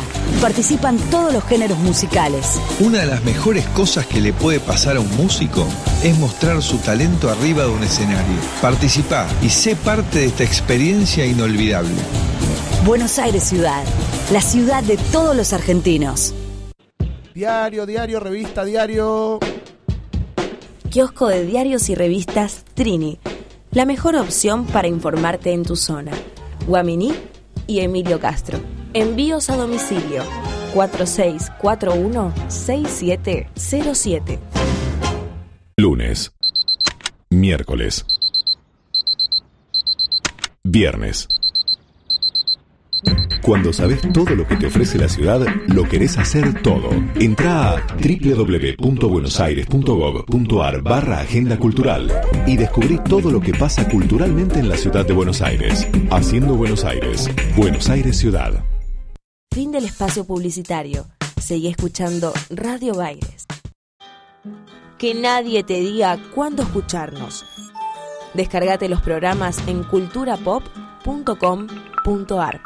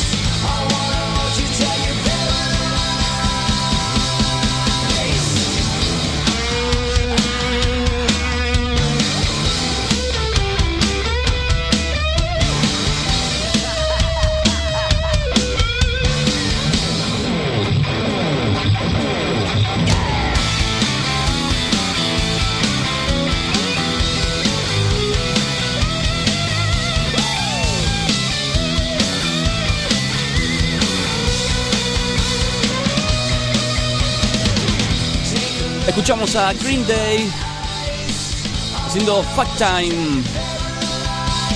Estás en Cultura Pop en vivo por Radio Baires hasta las 3 de la tarde.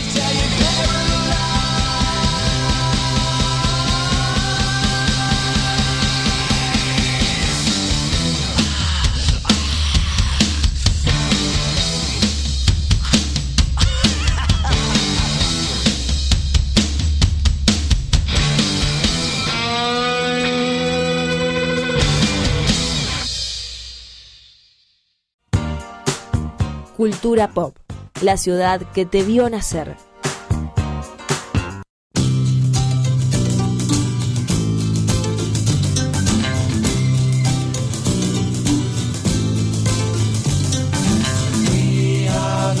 Green Preservation Society.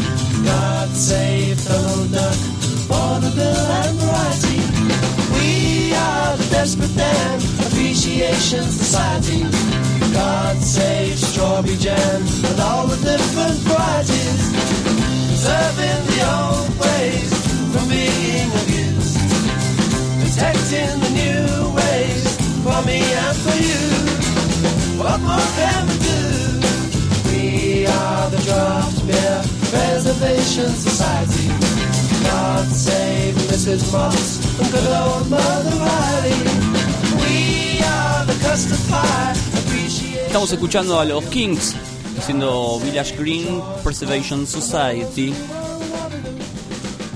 Hoy vamos a hablar un poco sobre el grupo The Kings, una banda de Londres que se formó en los 60 una década que ya tenía los Beatles, tenía los Rolling Stones, una década que dio nacimiento a los Who. Hubo muchísimos grupos en esa época en Inglaterra y sobre todo en la ciudad de Londres, un lugar, una ciudad donde todas las, bandas querían llegar. Y ellos tuvieron la suerte de nacer ahí. De hecho, en los 60 los Kings estaban vistos como la banda eh, cheta, por decirlo de una manera. Porque era la banda que tenía, estaban sumamente acomodados, ¿no? Por lo general todos venían de, familias de la posguerra y los Kings venían todas de familias realmente bien, de clase media, los hermanos Davis, Ray y Dave Davis. Eran como los Gallagher, ponele de, de los 60, los, los Davis, ¿no? Y, y los tipos tocaban en fiestas privadas, tocaban en cumpleaños, en eventos privados. Eran como la banda que estaba sumamente acomodada para los rockeros en ese momento. Pero unos tipos que realmente tenían muchas ideas. Y eso lo fueron como desarrollando con el pasar del tiempo. Hoy vamos a concentrarnos básicamente en este disco. En Village Green Preservation Society. Que es como el octavo disco de los Kings. Es el disco realmente del cambio. Si bien ya venían medio mutando su música. Pero acá se vieron como obligados al cambio. Por eso hoy vamos a, a, a recordarles, hacer un homenaje a este álbum editado en el año 68. Una banda que pudo haber sido más, más grande y más importante de lo que fue, pero tenía los Beatles, tenía los Rolling Stones, tenía un montón de grupos que le hacía sombra, digamos, ¿no? Pero ponerle que no existieran los Beatles y los Rolling Stones, los Kings hubieran conquistado el planeta. Era una banda que perfilaba para eso. De hecho, en Inglaterra son muy famosos, es una de las bandas más importantes que hay. Pero ellos tuvieron una, una baja que, que les costó, digamos, esa reputación, ¿no? O esa posible reputación. Que fue cuando todos los grupos de Inglaterra viajaban a los Estados Unidos, que era el lugar a conquistar. Todos tenían que ser como famosos en Estados Unidos. Y los Kings también viajaron ahí. Se llamó la invasión inglesa a esa movida. Y los Kings viajaron a los Estados Unidos, pero tuvieron un manager, digamos, que no, hizo bien las cosas. Tuvieron fechas que se le cancelaron. Y además los tipos estaban como muy perdidos. El manager renuncia en el medio de la gira de los Estados Unidos y se lleva la agenda. Por ende, no sabían dónde tenían que tocar, con quién hablar. Y empezaban a quedar mal con todos los lugares que habían pautado. Maestro. Eran odiados los Kings en Estados Unidos, perdieron la posibilidad. Era como la única posibilidad que tenías vos para pegarla. Todos los grupos que viajaron a Estados Unidos la pegaron. Y a ellos les pasa justo eso. A, a todos, sí, sí, te- tremendo que te pase una cosa. Pobres. Encima los tipos empiezan a dictar canciones que no eran muy entendidas, digamos, para la época. Ray Davis eh, siempre se caracterizó por ser hoy, digamos, en los 90, mejor dicho, Damon Albarn, ¿no? El de Blair. Era uno de esos compositores que eh, se fijaba mucho en el tema de los hechos cotidianos de la vida del inglés, ¿no? El tipo era como un, era un, como un artista que retrataba el perfil de cada persona que vivía en Londres, ¿no? Se levanta, come, desayuna, dónde viaja, en qué parada, qué hora vuelve. Era como un, un- tipo de, de- músico que muy descriptivo, ¿no? Con, con la vida de la clase media y clase media alta. Ese era Ray Davis y con el tiempo fue desarrollando esa técnica de escritura y de composición y empezó a hacer canciones donde ya metía la filosofía, donde él en las letras empezaba a hacer preguntas, ¿no? ¿Cómo, cómo sería, digamos, eh, la vida sin el sol? ¿Por qué el sol nos sigue a todos lados? O sea, se cuestionaba cosas que en rock no se cuestionaba en ese momento, ¿no? Y eso eran los Kings, y ese era Ray Davis. Hoy Village Green Preservation Society.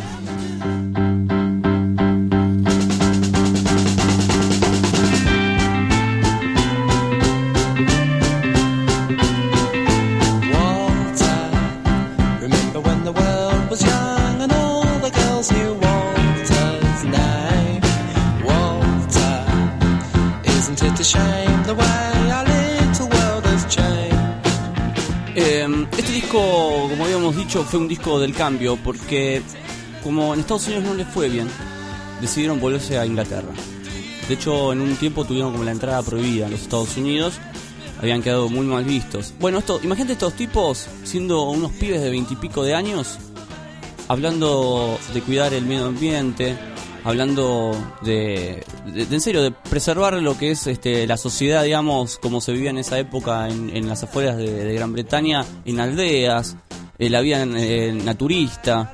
Eh, De eso quería hablar Ray Davis en ese momento con este disco Village Green, que en realidad iba a ser un disco solista de Ray Davis, pero la compañía le dijo, "Oh, ¿te parece hacer un disco solista? Porque los Kings ya empezó a bajar un poco la, la popularidad. Entonces le dijeron, ¿te parece? ¿Por qué no le metemos un poco más de, de leña a los Kings y vemos qué pasa? Entonces dije, bueno, voy a sacar estas canciones que tengo y las voy a empezar a darle forma como para la banda de los Kings. Y bueno, este disco por eso se empezó a gestar casi, tuvo como dos años de gestación este álbum. Y cuando sale, no pasó desapercibido, no, no le dieron mucha pelota. Pero con el tiempo se transformó como en el mejor disco de los Kings y, y las ventas empezaron a crecer con el pasar del tiempo y las décadas. Se transformó en los discos más vendidos, más reeditados y más escuchados. En este disco van a ver a un Ray Davis hablando, por ejemplo, de la importancia de la amistad, como este tema, Do You Remember Walter, que habla de un amigo que él tenía, del cual todos querían eh, conocer y todos querían ser, digamos, su, su aliado. Pero también habían canciones que hablaban de la naturaleza y lo que era vivir en el campo, como esta canción, Animal Farm.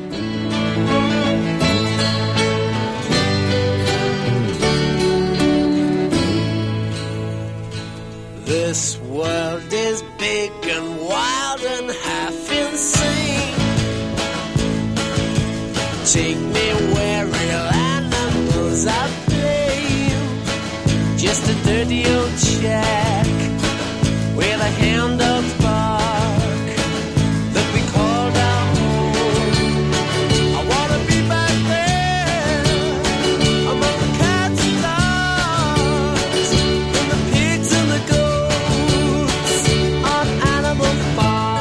Pero otra de las cosas que Ray Davis eh, plasmó en Village Green, Preservation Society, es una canción que a él le hacía acordar a su niñez. Entonces dijo, voy a escribir sobre las fantasías que tienen los chicos. Algo que realmente bandas como los Rolling Stones o The Beatles no, no estaban prestando atención. Pero Ray Davis siempre haciendo, digamos, una, una diferencia.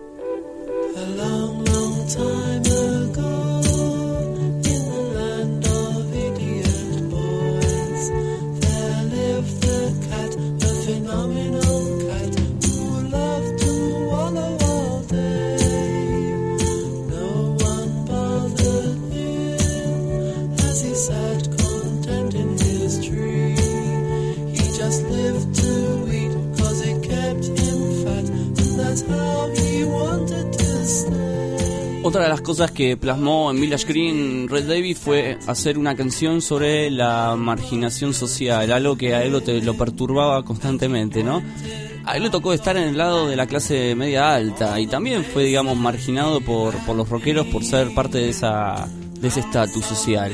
Pero él también lo perturbaba a la gente que no tenía las posibilidades que tenía él, por eso inventó un personaje llamado Johnny Thunder, un tipo a la cual les pasaba absolutamente todas, y eso quedó grabado en este disco.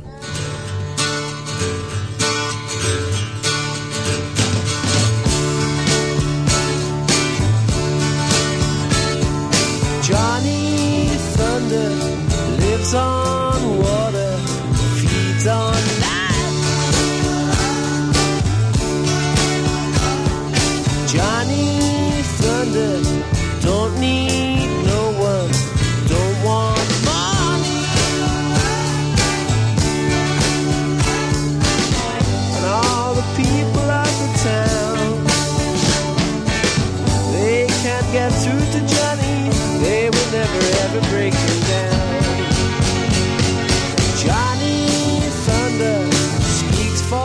también hablaba de otras cosas, eh, Red Davis, como por ejemplo la memoria.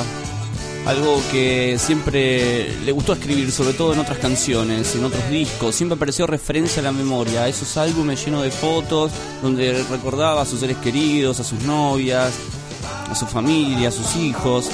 Y fue una de las canciones que se volvió muy populares en los 90 porque bandas como Green Day, por ejemplo, le hicieron un tributo en la canción Warning, donde usaron parte de su riff una canción que se volvió popular y ahí demostró la gran influencia que tenían los Kings sobre las bandas contemporáneas. Esto es Picture Book, un libro de fotografías.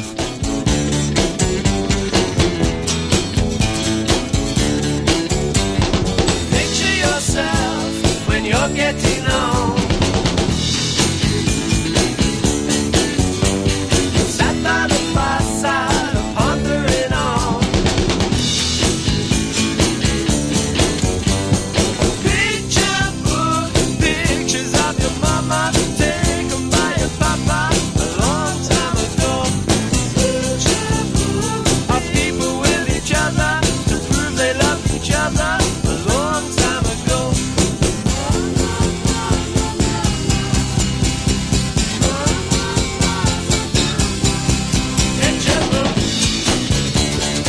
Canciones divertidas, rock and roll, había de todo en Village Green Preservation Society. Y también habían canciones de humor, como por ejemplo la canción All of My Friends Were There, una canción que hablaba de situaciones embarazosas que uno siempre pasa con amigos, porque los Kings también hablaban sobre ese tema.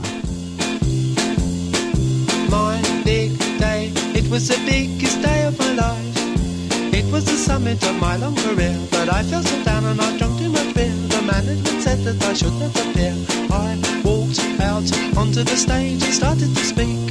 The first night I'd missed for a couple of years. I explained to the crowd and they started to cheer. And just when I wanted no one to be there, all of my friends were there. Not just my friends, but their best friends too.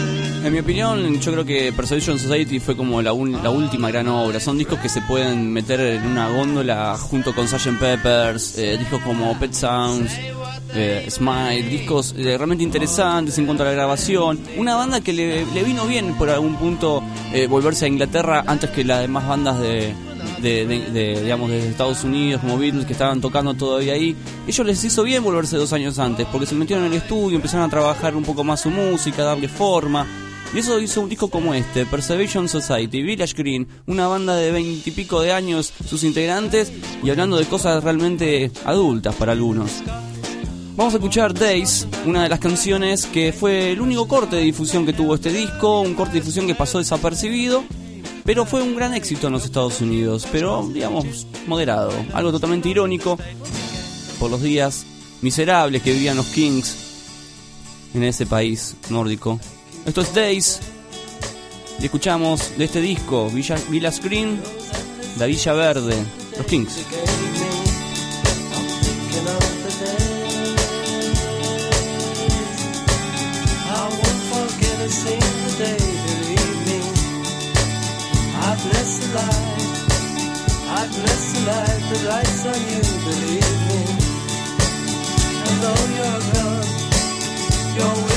everything they believe.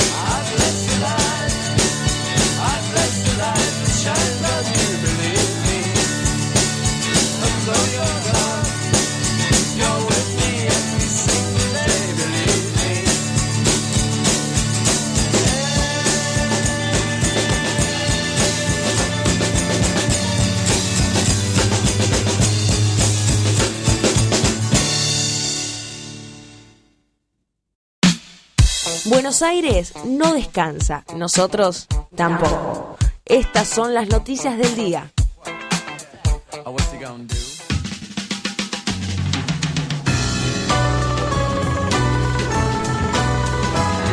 Las noticias del día también tienen noticias musicales, porque Buenos Aires no descansa y el mundo de la música tampoco.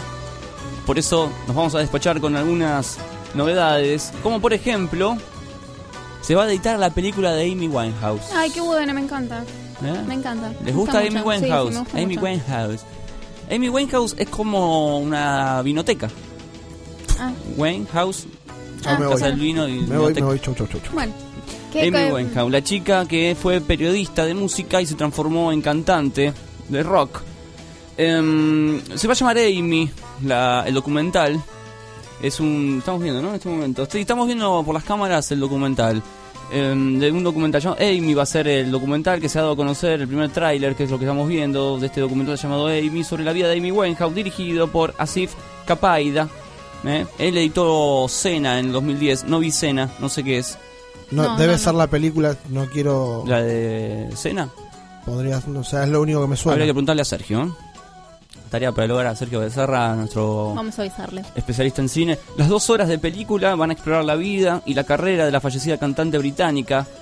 May llegará a los cines de Reino Unido el 3 de julio. No sé por qué hicieron May en la nota, es Amy. Amy. Bueno, Bueno. una vida muy intensa. Error de tipeo, capaz, y uno, cayó en el error de tipeo. Sí. Bueno, pero está bueno el afiche. ¿eh? 2000 2015, este año. Bueno, vamos a ver. Espero que elijan bien a, a la actriz. Igualmente dice documental, ¿no? No creo que haya actriz entonces. No, no, no, no, no. Ahí está en el. Yo no estoy viendo el tráiler. eh, No hay actriz, ¿no? Es documental. Bueno, está bueno eso. Me gustan los documentales así largos y bien hechos. A mí también. Así que recuerden, Amy, el documental de Amy Winehouse. Yo tengo una noticia de algo viejo y otra noticia de algo nuevo. Ah, ¿y con qué vamos primero? ¿Qué quieren empezar? Y vamos con lo nuevo. Vamos la lo nuevo, lo viejo. Bueno, Morrissey estrena el video de Kiss Me a Lot. Luego de que anunció su gira por Inglaterra y el tour especial por Estados Unidos junto a Blondie y Amanda Palmer. Ahora, mientras amenaza con el lanzamiento de su nuevo disco, va a estrenar su nuevo video que es Kiss Me a Lot, en el que hay una combinación de imágenes de la banda tocando en un estudio con mujeres en ropa interior. ¿Está sonando? Estamos escuchando Kiss Me a Lot.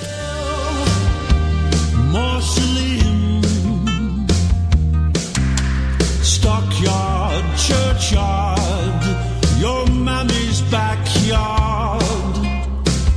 Va a estar sonando en los estrenos de Radio Baires, ¿eh? lo nuevo de Morrissey. A partir de las 3 de la tarde, ¿no? Si la- después de nuestro programa. Después del programa. Y ahora les- quédense. ¿Quieren que les cuente la noticia de lo viejo ahora? ¿Sí? Sí. Qué lindo Morrissey. Ay, no, no quiero sacar Morrissey. Bueno, si querés lo escuchamos un ratito más. O les cuento la noticia sobre Morrissey. Ah.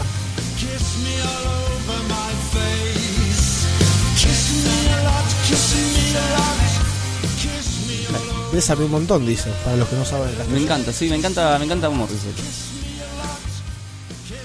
Se salvaron, además, ahora vamos con la noticia vieja. Va, sobre lo viejo.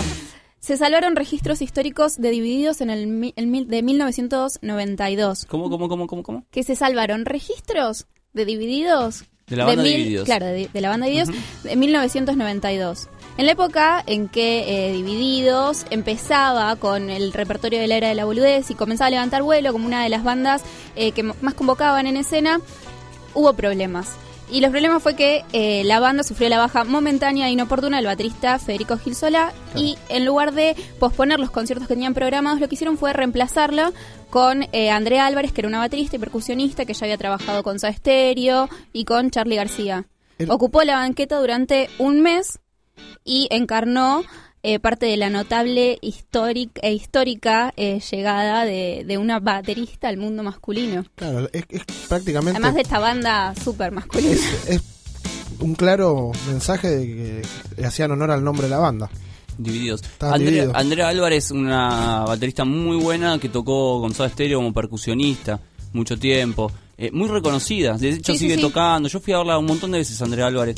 Eh, tiene un disco que se llama mm, Doble A, que es el segundo.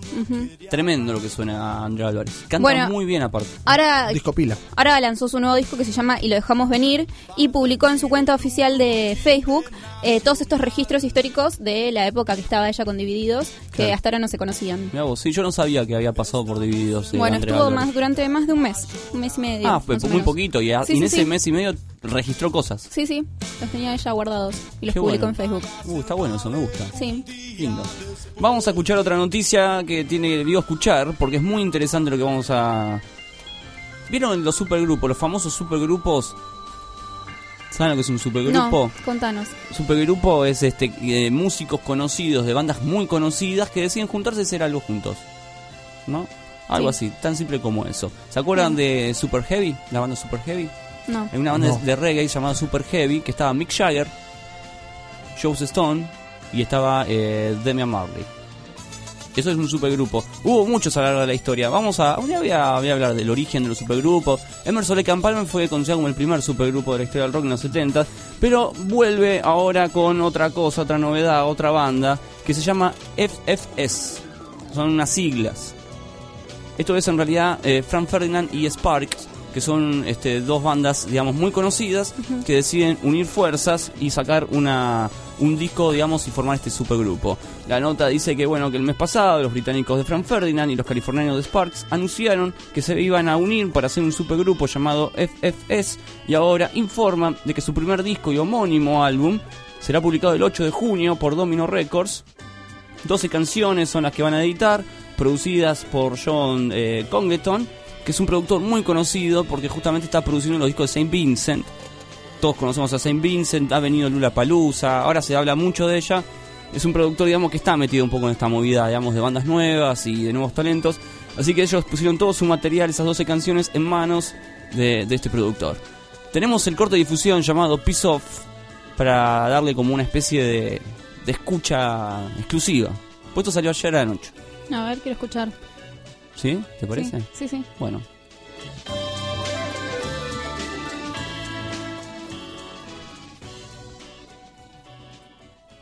Entérate de más noticias de la ciudad de Buenos Aires en culturapop.com.ar. You get the run around from him, the run around from her, the run around, around, around. You get the put you down from him, the put you down from her, the always, always put you down.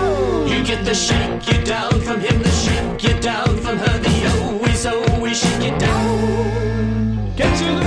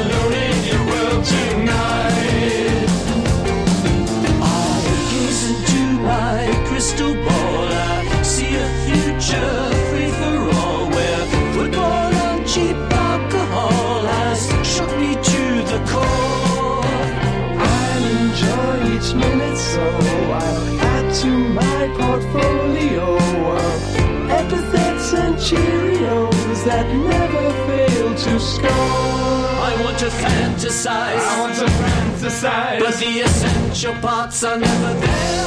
I want to socialize. I want to socialize. But then I look around and just don't care. I want to harmonize. I want to harmonize. But all the voices sound beyond repair. Catch to the point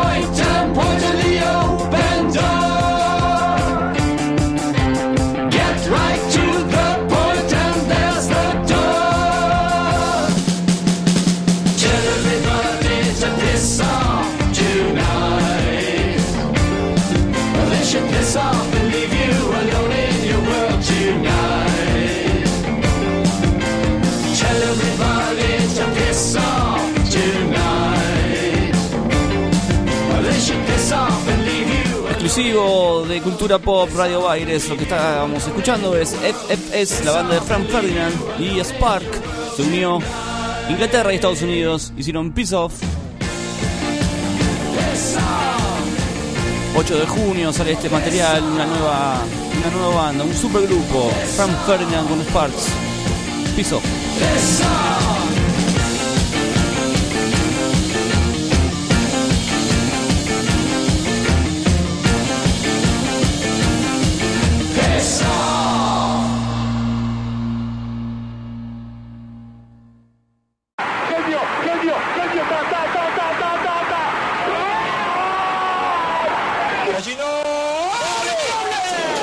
Siento vacío, ¿no?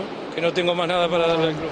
Como soy yo, como es mi esencia, después dentro de la cancha voy a querer ganar y voy a querer jugar bien y bueno. La pelota no, la pelota no se mal. Vamos a jugar y nos vamos a salvar el descenso. Nico Pizarro. Argentinos Olímpicos del campo. Se perdió en el Dakar y lloraba. Very difficult to go to Manchester. Deportes en Cultura Pop. No tiene bebida alcohólica, señorita, tiene Gatorade.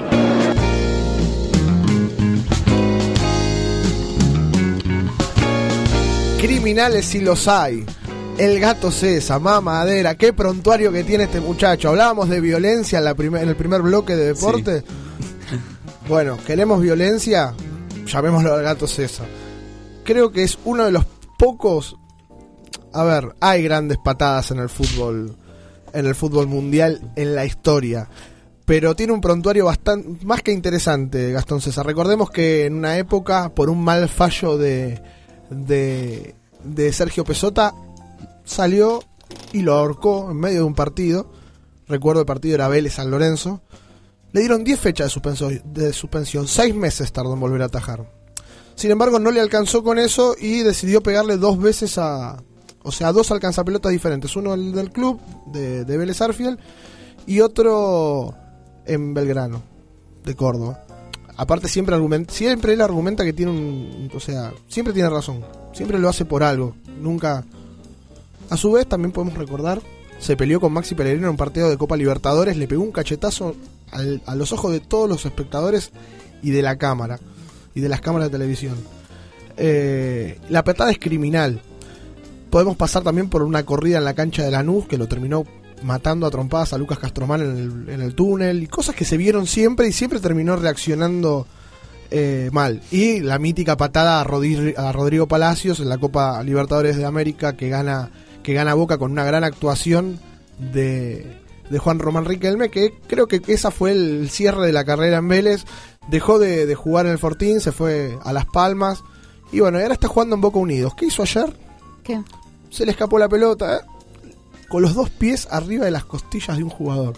O sea, el jugador estaba en el Tremendo, piso. tremendo, ¿Se le tremendo. escapó? Se res- él dijo que se resbaló y que terminó con sus dos piernas. eh, lo estamos viendo por las por las cámaras de. Sí, estamos viendo en este momento.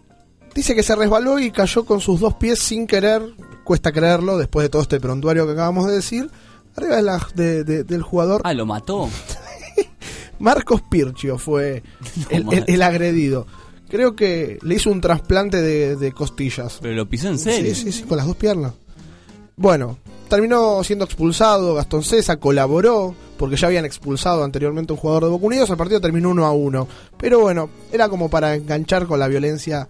O sea, nosotros pedimos que los hinchas no sean violentos. Ahora, si vamos a observar violencia también desde el lado de adentro, los jugadores suelen ser violentos y suelen aco- o sea, se- suelen colaborar para que los Claro, que estamos del lado de afuera excitan los hinchas. Claro. El fútbol está plagado de violencia. Bueno, escúchame, en el partido de Barcelona echaban a un jugador porque le tiró pasto en la cara y esto porque lo pisó con los dos pies. La diferencia, ¿no? De la bueno, calentura. ¿no? Osvaldo la semana pasada Mi querido Osvaldo. le dio le quiso dar de comer pasto a le dijo, "Toma, come burro." a Se disculpó, se disculpó después, pidió perdón, es buena persona Osvaldo. Se, eh, se disculpó, dijo que no le había gustado verse en esa actitud. Es bueno, reconoce el error, me gusta. Está perfecto. Podríamos decir que, que ayer fue algo parecido un poco más violento porque se lo tiró directamente a la galería y dijo, toma, come y se lo quiso dar de comer en la boca. Fue más, lo echaron. O sea, Busquets lo había atendido de una forma catedrática. Lo echaron al jugador que le dio comer pasto, pobrecito. Lo vio que estaba mal alimentado. Aprovechamos, hacemos un resumen rápido de lo que fue fútbol internacional. Ganó 9-1 el Real Madrid, 5 goles de Cristiano Ronaldo. Tremendo. Lo superó a Messi otra vez en el ranking de goleadores. No. Sí, se levantaron, jugaron muy temprano. Y es la primera vez que Ronaldo hace 5 goles. Superó en hat-tricks a Di Stefano. Sí, sí, ayer se levantó, hizo 5 goles, 9 a 1 terminó el ¿Hace partido. cuántos? Desde el 2012 que no, no hacían cinco goles en un partido. En la estadística decía el Atlético de Madrid. Fue el último. 5 goles un mismo jugador. Yo tengo, En tenía, el, mi- en el mismo partido. yo tengo una frase mítica de, de Pep Guardiola que decía que Messi va a hacer 6 goles el día que él se lo proponga. Porque recordemos que le hizo 5 al Bayern Leverkusen por una copa, o sea, por algo más importante que el Granada, ¿no? Sí, sí, obvio. Por una Champions League le hizo 5. Aparte, cómo grita los goles, muy espaventoso, como si hubiera estado ganando la final. Parece Karate Kid, ¿viste? El tipo, la final matando al chino de la No final. les, no les sirvió de mucho los cinco goles porque después a la tarde jugó el Barcelona sin una gran actuación de Messi, un Messi pálido en la cancha, no, no una sola arremetida tuvo en todo el partido y quedó en el olvido. 1 a 0 ganó con gol de Matthew, siguen iguales, lo Bueno, único que pero hará... Pelota de Messi. Sí, bueno, Y Eso- una del travesaño de Messi. no entró, no vale. No, No, vale. es- esas cosas no se cuentan. Tendría que contar medio No. Medio gol. no se cuentan. Pues donde sí hubo mucho fútbol fue en el fútbol argentino. Abrió la fecha, vamos a estar viendo el resumen, el compacto de goles en este momento. Eh, hubo partidos para todos los gustos. Lo que voy a rescatar del partido de Belgrano y Sarmiento, más allá de que hubo cuatro goles, es el gran gol del Chiqui Pérez de tiro libre. Creo que fue el gol de la fecha. Lo repudiaron en Boca, se fue a Belgrano y hizo dos goles en dos fechas. Viene bien para ser un defensor. Después, bueno, fue un lindo partido, no tanto como el que hablamos tanto el viernes, Estudiantes Racing, que tendría que haberse jugado el domingo y todas las cosas que dijimos. Bueno, fue un partido para el olvido. Uno a uno, goles de, goles de Juan Sánchez Minio y, y, y Bow para, para Racing. Partido pálido, partido viernes por la noche para que no lo vea nadie. Después jugó Atlético Rafael y Temple y empataron 1 a 1 y dejó otro técnico en el camino más. Tanto que hablábamos de Boquita Sensini, tenemos un técnico menos con trabajo en el fútbol argentino. Atlético Rafaela decidió echar al técnico, tal como lo veníamos anticipando en los últimos programas. Se quedó sin técnico. Jugó Rosario Central con, con Defensa y Justicia, seis goles hubo. Eh, la verdad, no, no puede enganchar, fue el partido de la fecha, déjenmelo, déjenmelo titular así. Hubo. no- nunca se terminó, o sea, se sacaban diferencias, Rosario Central se ponía en ventaja, lo empataba Defensa y Justicia, así en las tres goles. Fue 1 a 0 a favor de Rosario, 1 a 1. Peleadito. Sí, todo el partido así. Después jugó Aldo Civi, ganó otra vez Aldo Civi, se está acostumbrando a la victoria. El tiburón marplatense 2 a 0 a Godoy Cruz. También hubo otro partido pálido, jugó Independiente y, y Gimnasia, empataron 1 a 1. Y ahora me voy a detener en el partido polémico de la fecha. Vélez Arfield enfrentó a Arsenal el José Amalfitani y por primera vez echaron a dos jugadores en un mismo partido.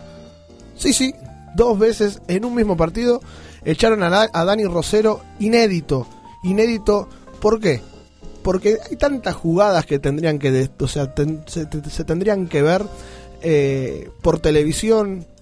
Si ven la jugada es un penal, o sea, no es penal, A lo ver. cobra. eh, es, fue, viste cuando decís la tecnología aportó, pero si nos ponemos a, ponemos en el ojo de la tormenta Estornudaron en Ah. la cancha también. Sí, sí. Si ponemos en el ojo de la tormenta Delfino, como están haciendo muchos de nuestros colegas, podríamos decir que si buscamos el término en el diccionario, la palabra árbitro es aquella persona que trata de... No, en serio, en serio. Dice así, aquella persona. No, no, calculo que debe decir eso.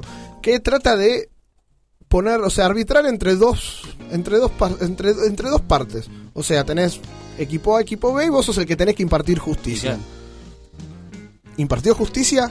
Pero sí. eso- sí, pero. El problema es que no le partió desde el reglamento. O sea, justicia hizo, porque el penal no fue penal, hizo volver a entrar al jugador. Fue muy desprolijo, ¿Hizo pero. entrar el jugador? Sí, sí, echó a uno y lo hizo entrar.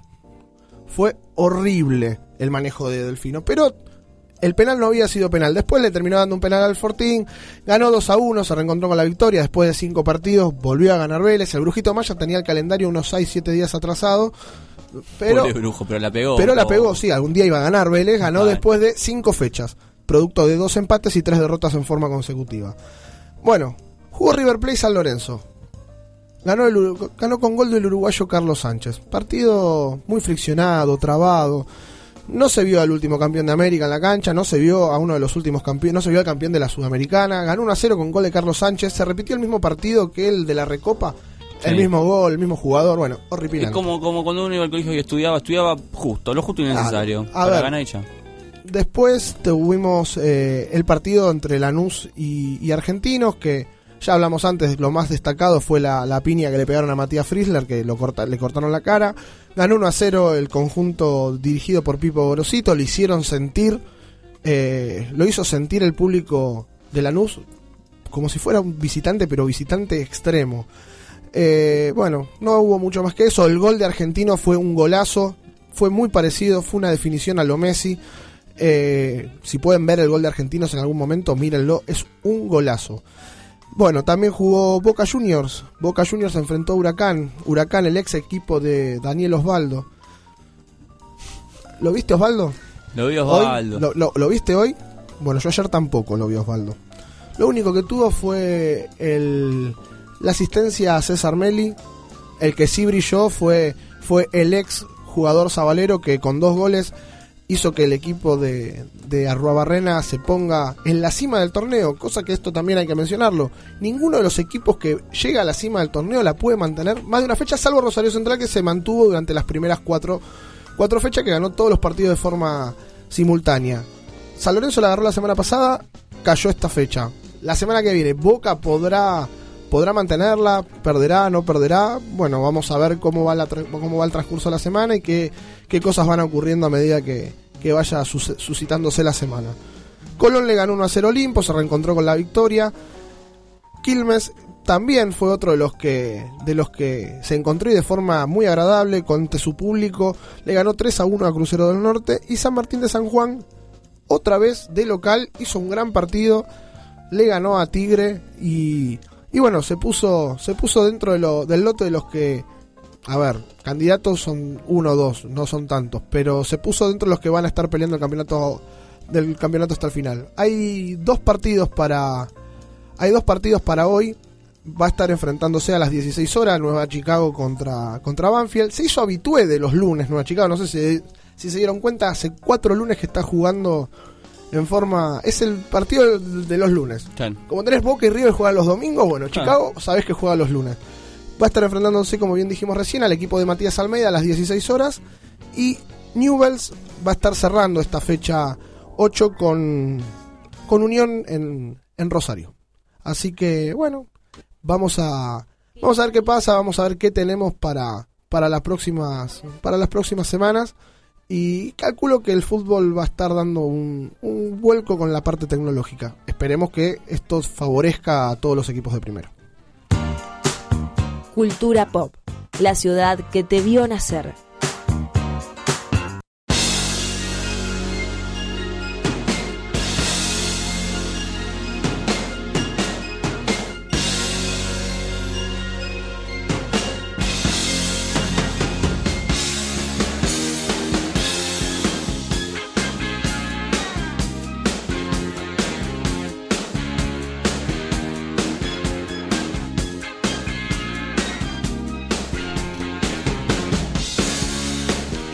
Easy Lover. Bueno, bien, estamos Easy Lover. Easy Lover, amor fácil, amor fácil.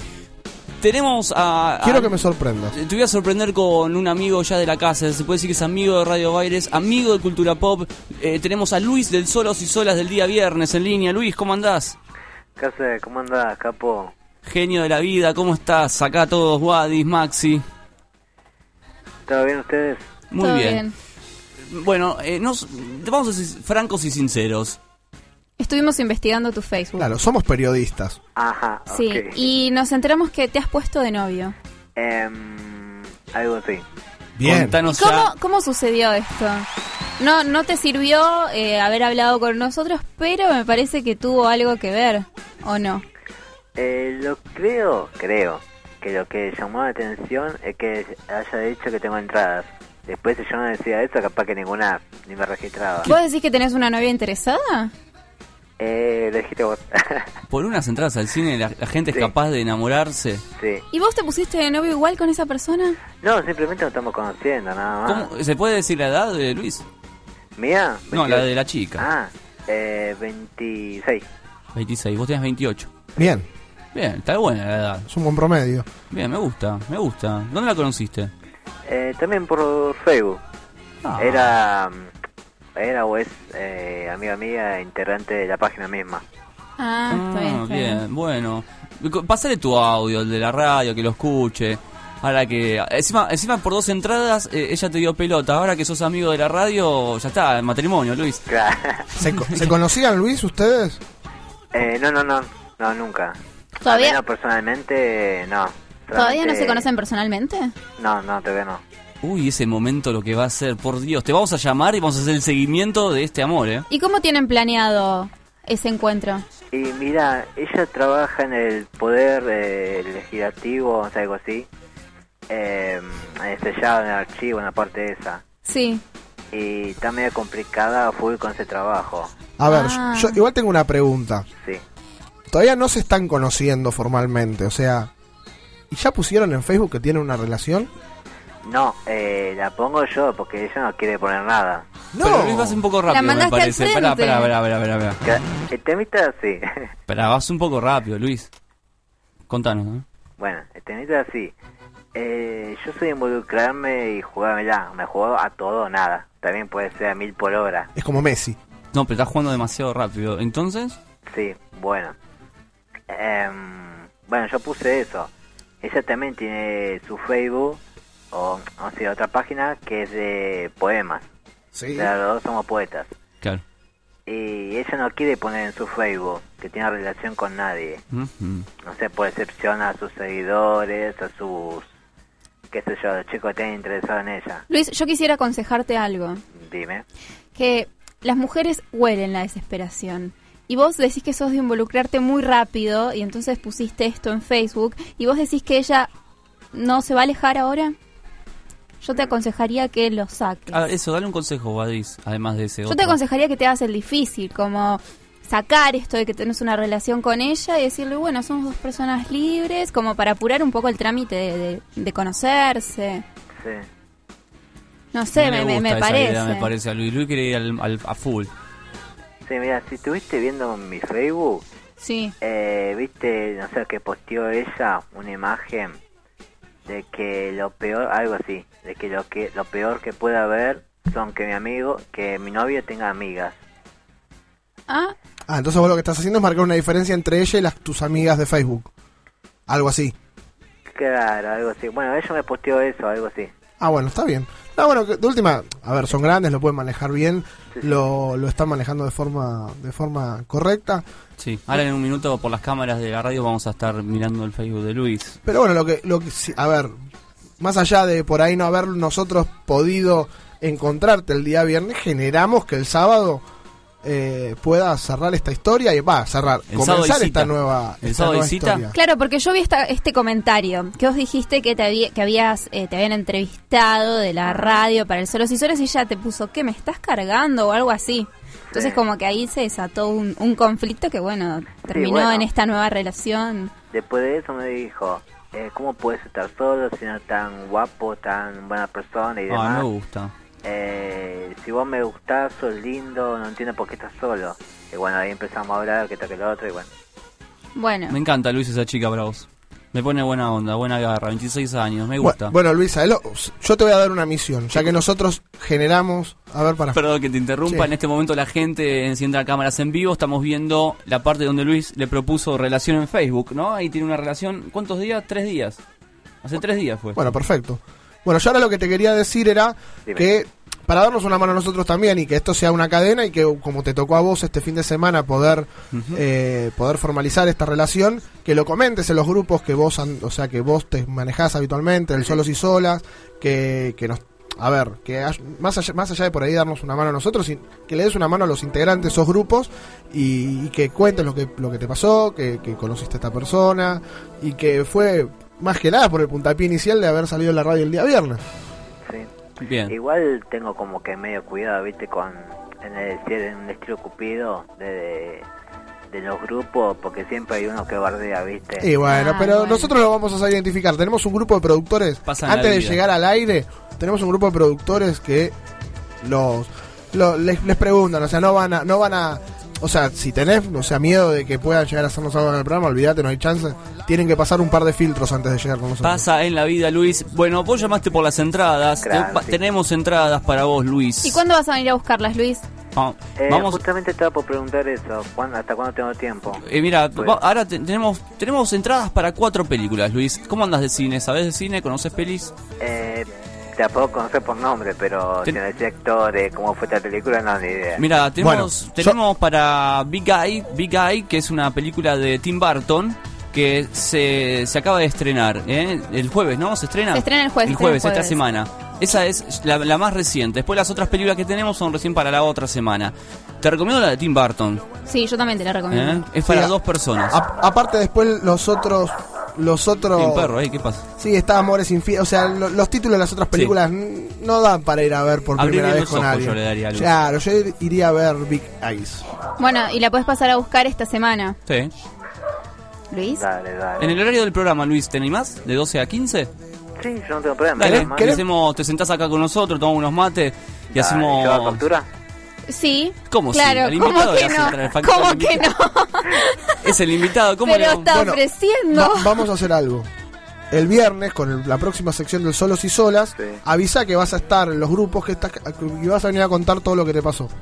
Acá con nosotros y vas a hacer la sección con nosotros, ¿te parece? Dale, nada más tengo que averiguar cómo llegar allá, pero... Eh, Guamini 1090, estamos en Liniers, ahí tenés este el tren, tenés un montón de colectivos en Liniers. Pero tren, sub... eh, Claro, Claro. te tomas un tren, subte. Y si no te venís, y si no te venís en moto. Y si no, la producción te va a buscar en auto. Para, complicarme más el camino, la moto.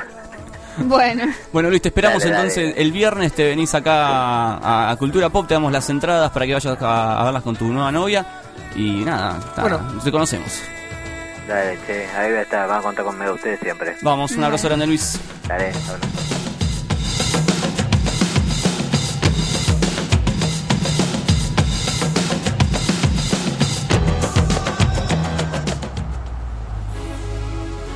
Hiya, Bobby. Hi, Ken. You want to go for a ride? Sure, Ken. Se la dedicamos a Luis. El viernes en vivo, Luis. Solos y solas. No, no, no tengo nada para decir, excep- excepto que fue un éxito. Dos solos y solas y invocamos los primera, primer pareja. Soy más que chiquita alegra en este momento.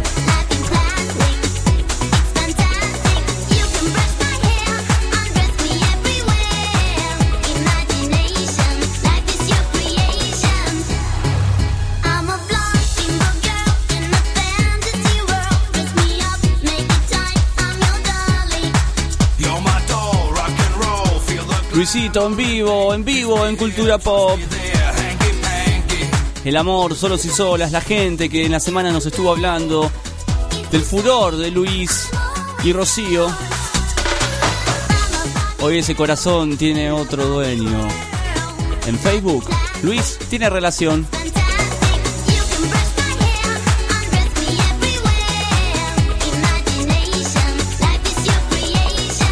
Y ahora, el momento de la verdad. Cultura pop. La diferencia entre oír y escuchar.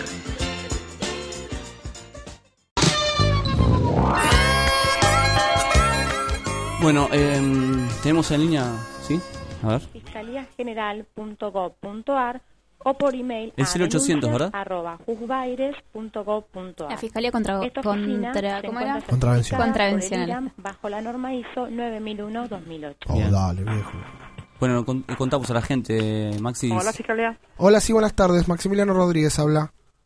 Sí, Maximiliano Rodríguez, ¿en qué lo puedo ayudar? Te, comu- te comento, me comuniqué con, con lo que es el 147 del gobierno de la ciudad de Buenos Aires para denunciar un auto que ha sido abandonado hace ya unos años.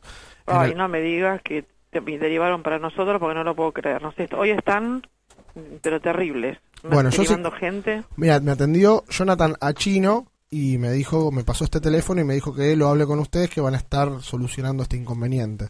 ¿Pero qué es lo que dicen ellos que nosotros solucionamos? Supuestamente, ¿qué es? Yo te comento, a mí me pidieron que me, que me comunique con, con, con esta, con, est- con este ente para poder denunciar el auto este que está abandonado. El viernes tuvimos un episodio de incendio de este, de este coche, se prendió fuego un árbol, se prendió fuego eh, la par- parte de la, de la iluminación de la cuadra, ahora estamos sin luz, en- o sea, por la noche.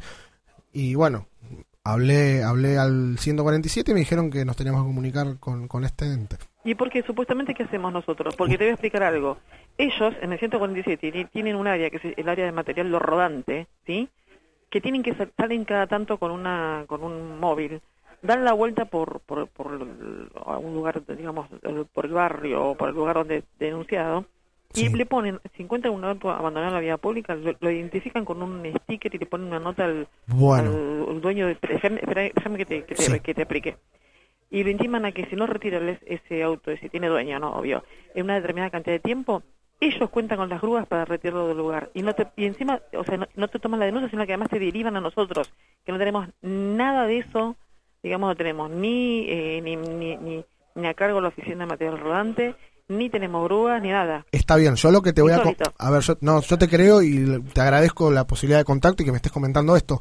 Yo lo que realmente te quiero decir es que es- esto que vos me decís ya se, ya se cumplió, ya vino gente del gobierno de la Ciudad de Buenos Aires, Sí. pegó el sticker famoso este y desde Sí. el 27 de diciembre del 2014 dijeron que iban a estar demorando aproximadamente 10 días hábiles en retirar el vehículo. Estamos, ah, perfecto, bueno. Estamos a 6 de abril, pasaron más de 10 días hábiles y seguimos sin ninguna respuesta y encima el auto, al faltar todos los contenedores, estos que dice el gobierno de la Ciudad de Buenos Aires, que pone en los barrios, sí, lo usaron como centro de... de- es un basural, ur- o sea, es un basural, es un auto lleno de basura. No, no podríamos estar, o sea, no podemos continuar. Pasó alguien, lo prendió fuego, no, o sea, Está vos, bien, es un auto lleno de basura. ¿Esa basura quién la pone ahí? y calculo que los vecinos, no, O no sea, hay un- desconozco. ¿a, quién, a quién se le imputaría el hecho de, de poner la basura ahí en ese lugar? Y si yo supiese quién es, lo voy a buscar yo directamente. El problema, el problema es que no lo estoy pudiendo pero hacer. cuando uno denuncia, cuando uno hace ese tipo de denuncias, tiene que tener a alguien a quien imputar un, el hecho. Porque entonces, en ese caso, supongamos que nosotros le tomamos la denuncia por una contravención que sería ensuciar bienes. Sí. Pero ¿a quién le, decimos que, que no ensucia más? ¿A quién se le atribuye el hecho? Y yo estimo, el auto tiene una patente, el auto tiene que tener un dueño. Yo estimo. No, no, no, no, está bien. El, eh, el- con respecto a la parte de que si tiene o no tiene dueño, porque puede ser un auto robado, que está abandonado, bueno, lo quemaron, eh, tienen que venir la, mm, la, la gente, la- el personal de material rodante y sacarlo de la vía pública. Hasta ahí estamos bien. Todavía no vinieron, van a venir en- dentro de una semana, supongamos. Sí. Pero para hacer una denuncia por, por ensuciar bienes mm, es una NN. No, no, va, no va a tener ningún tipo de resolución, porque ¿a quién se le va a imputar eso? Está bien, en realidad. En Lo que hay que hacer es llamar al gobierno nacional para que vayan a sacar toda la basura de ahí, para hacer el camioncito. No, lo que tienen que sacar es. No, lo que tienen que sacar es el auto abandonado. El auto está Y bueno, sobre sus y ejes. ellos también. Ese- todo lo que usted me nombró, todo corresponde al área de ellos. Por eso le decía que no lo podía creer que lo manden para acá. Todo, todo corresponde, tanto la basura como los autos abandonados, todo, todo eso lo tiene que lo tiene que solucionar este desde el gobierno de la ciudad, no de la fiscalía. La fiscalía no está para eso. Bueno, ¿te puedo pedir tu nombre y apellido para tener guardado como que Sí. llamé? ¿No hay Sí, inconveniente? cómo no. Yo, mi nombre es Silvia Ábalos. Silvia Ábalos. Listo, no, no hay problema. Vamos a seguir. dígame, ¿cómo se llama? Ahora voy a llamar a este muchacho. ¿Cómo me dijo que se llamaba? ¿Ese muchacho que lo atendió? Jonathan Achino. Jonathan, ahora lo voy a llamar. Jonathan, ¿recién lo atendieron recién? Y lo habré ¿O llamado hace- hace media hora aproximadamente. El tema es que estoy haciendo trámites y la verdad, a medida que voy cumplimentando con algunos, tengo que... que, que- bueno, bien. a medida que me Ahora- voy, me, voy me voy a- me voy desacomodando un poco, voy, voy haciendo algunas cosas. Me voy a comunicar con este señor porque realmente le estoy informando mal a la gente. Bueno, Perfecto. no es la primera vez. Bueno, muy bien, señor Maximiliano. Cualquier otra cosita que, cual que sea, que, que tenga relación con una contravención o un delito, no todos, ¿no? Sino algunos delitos que fueron transferidos al ámbito de la ciudad, y se puede comunicar con este número durante las 24 horas. Perfecto, muchísimas gracias. Hasta luego. Hasta luego.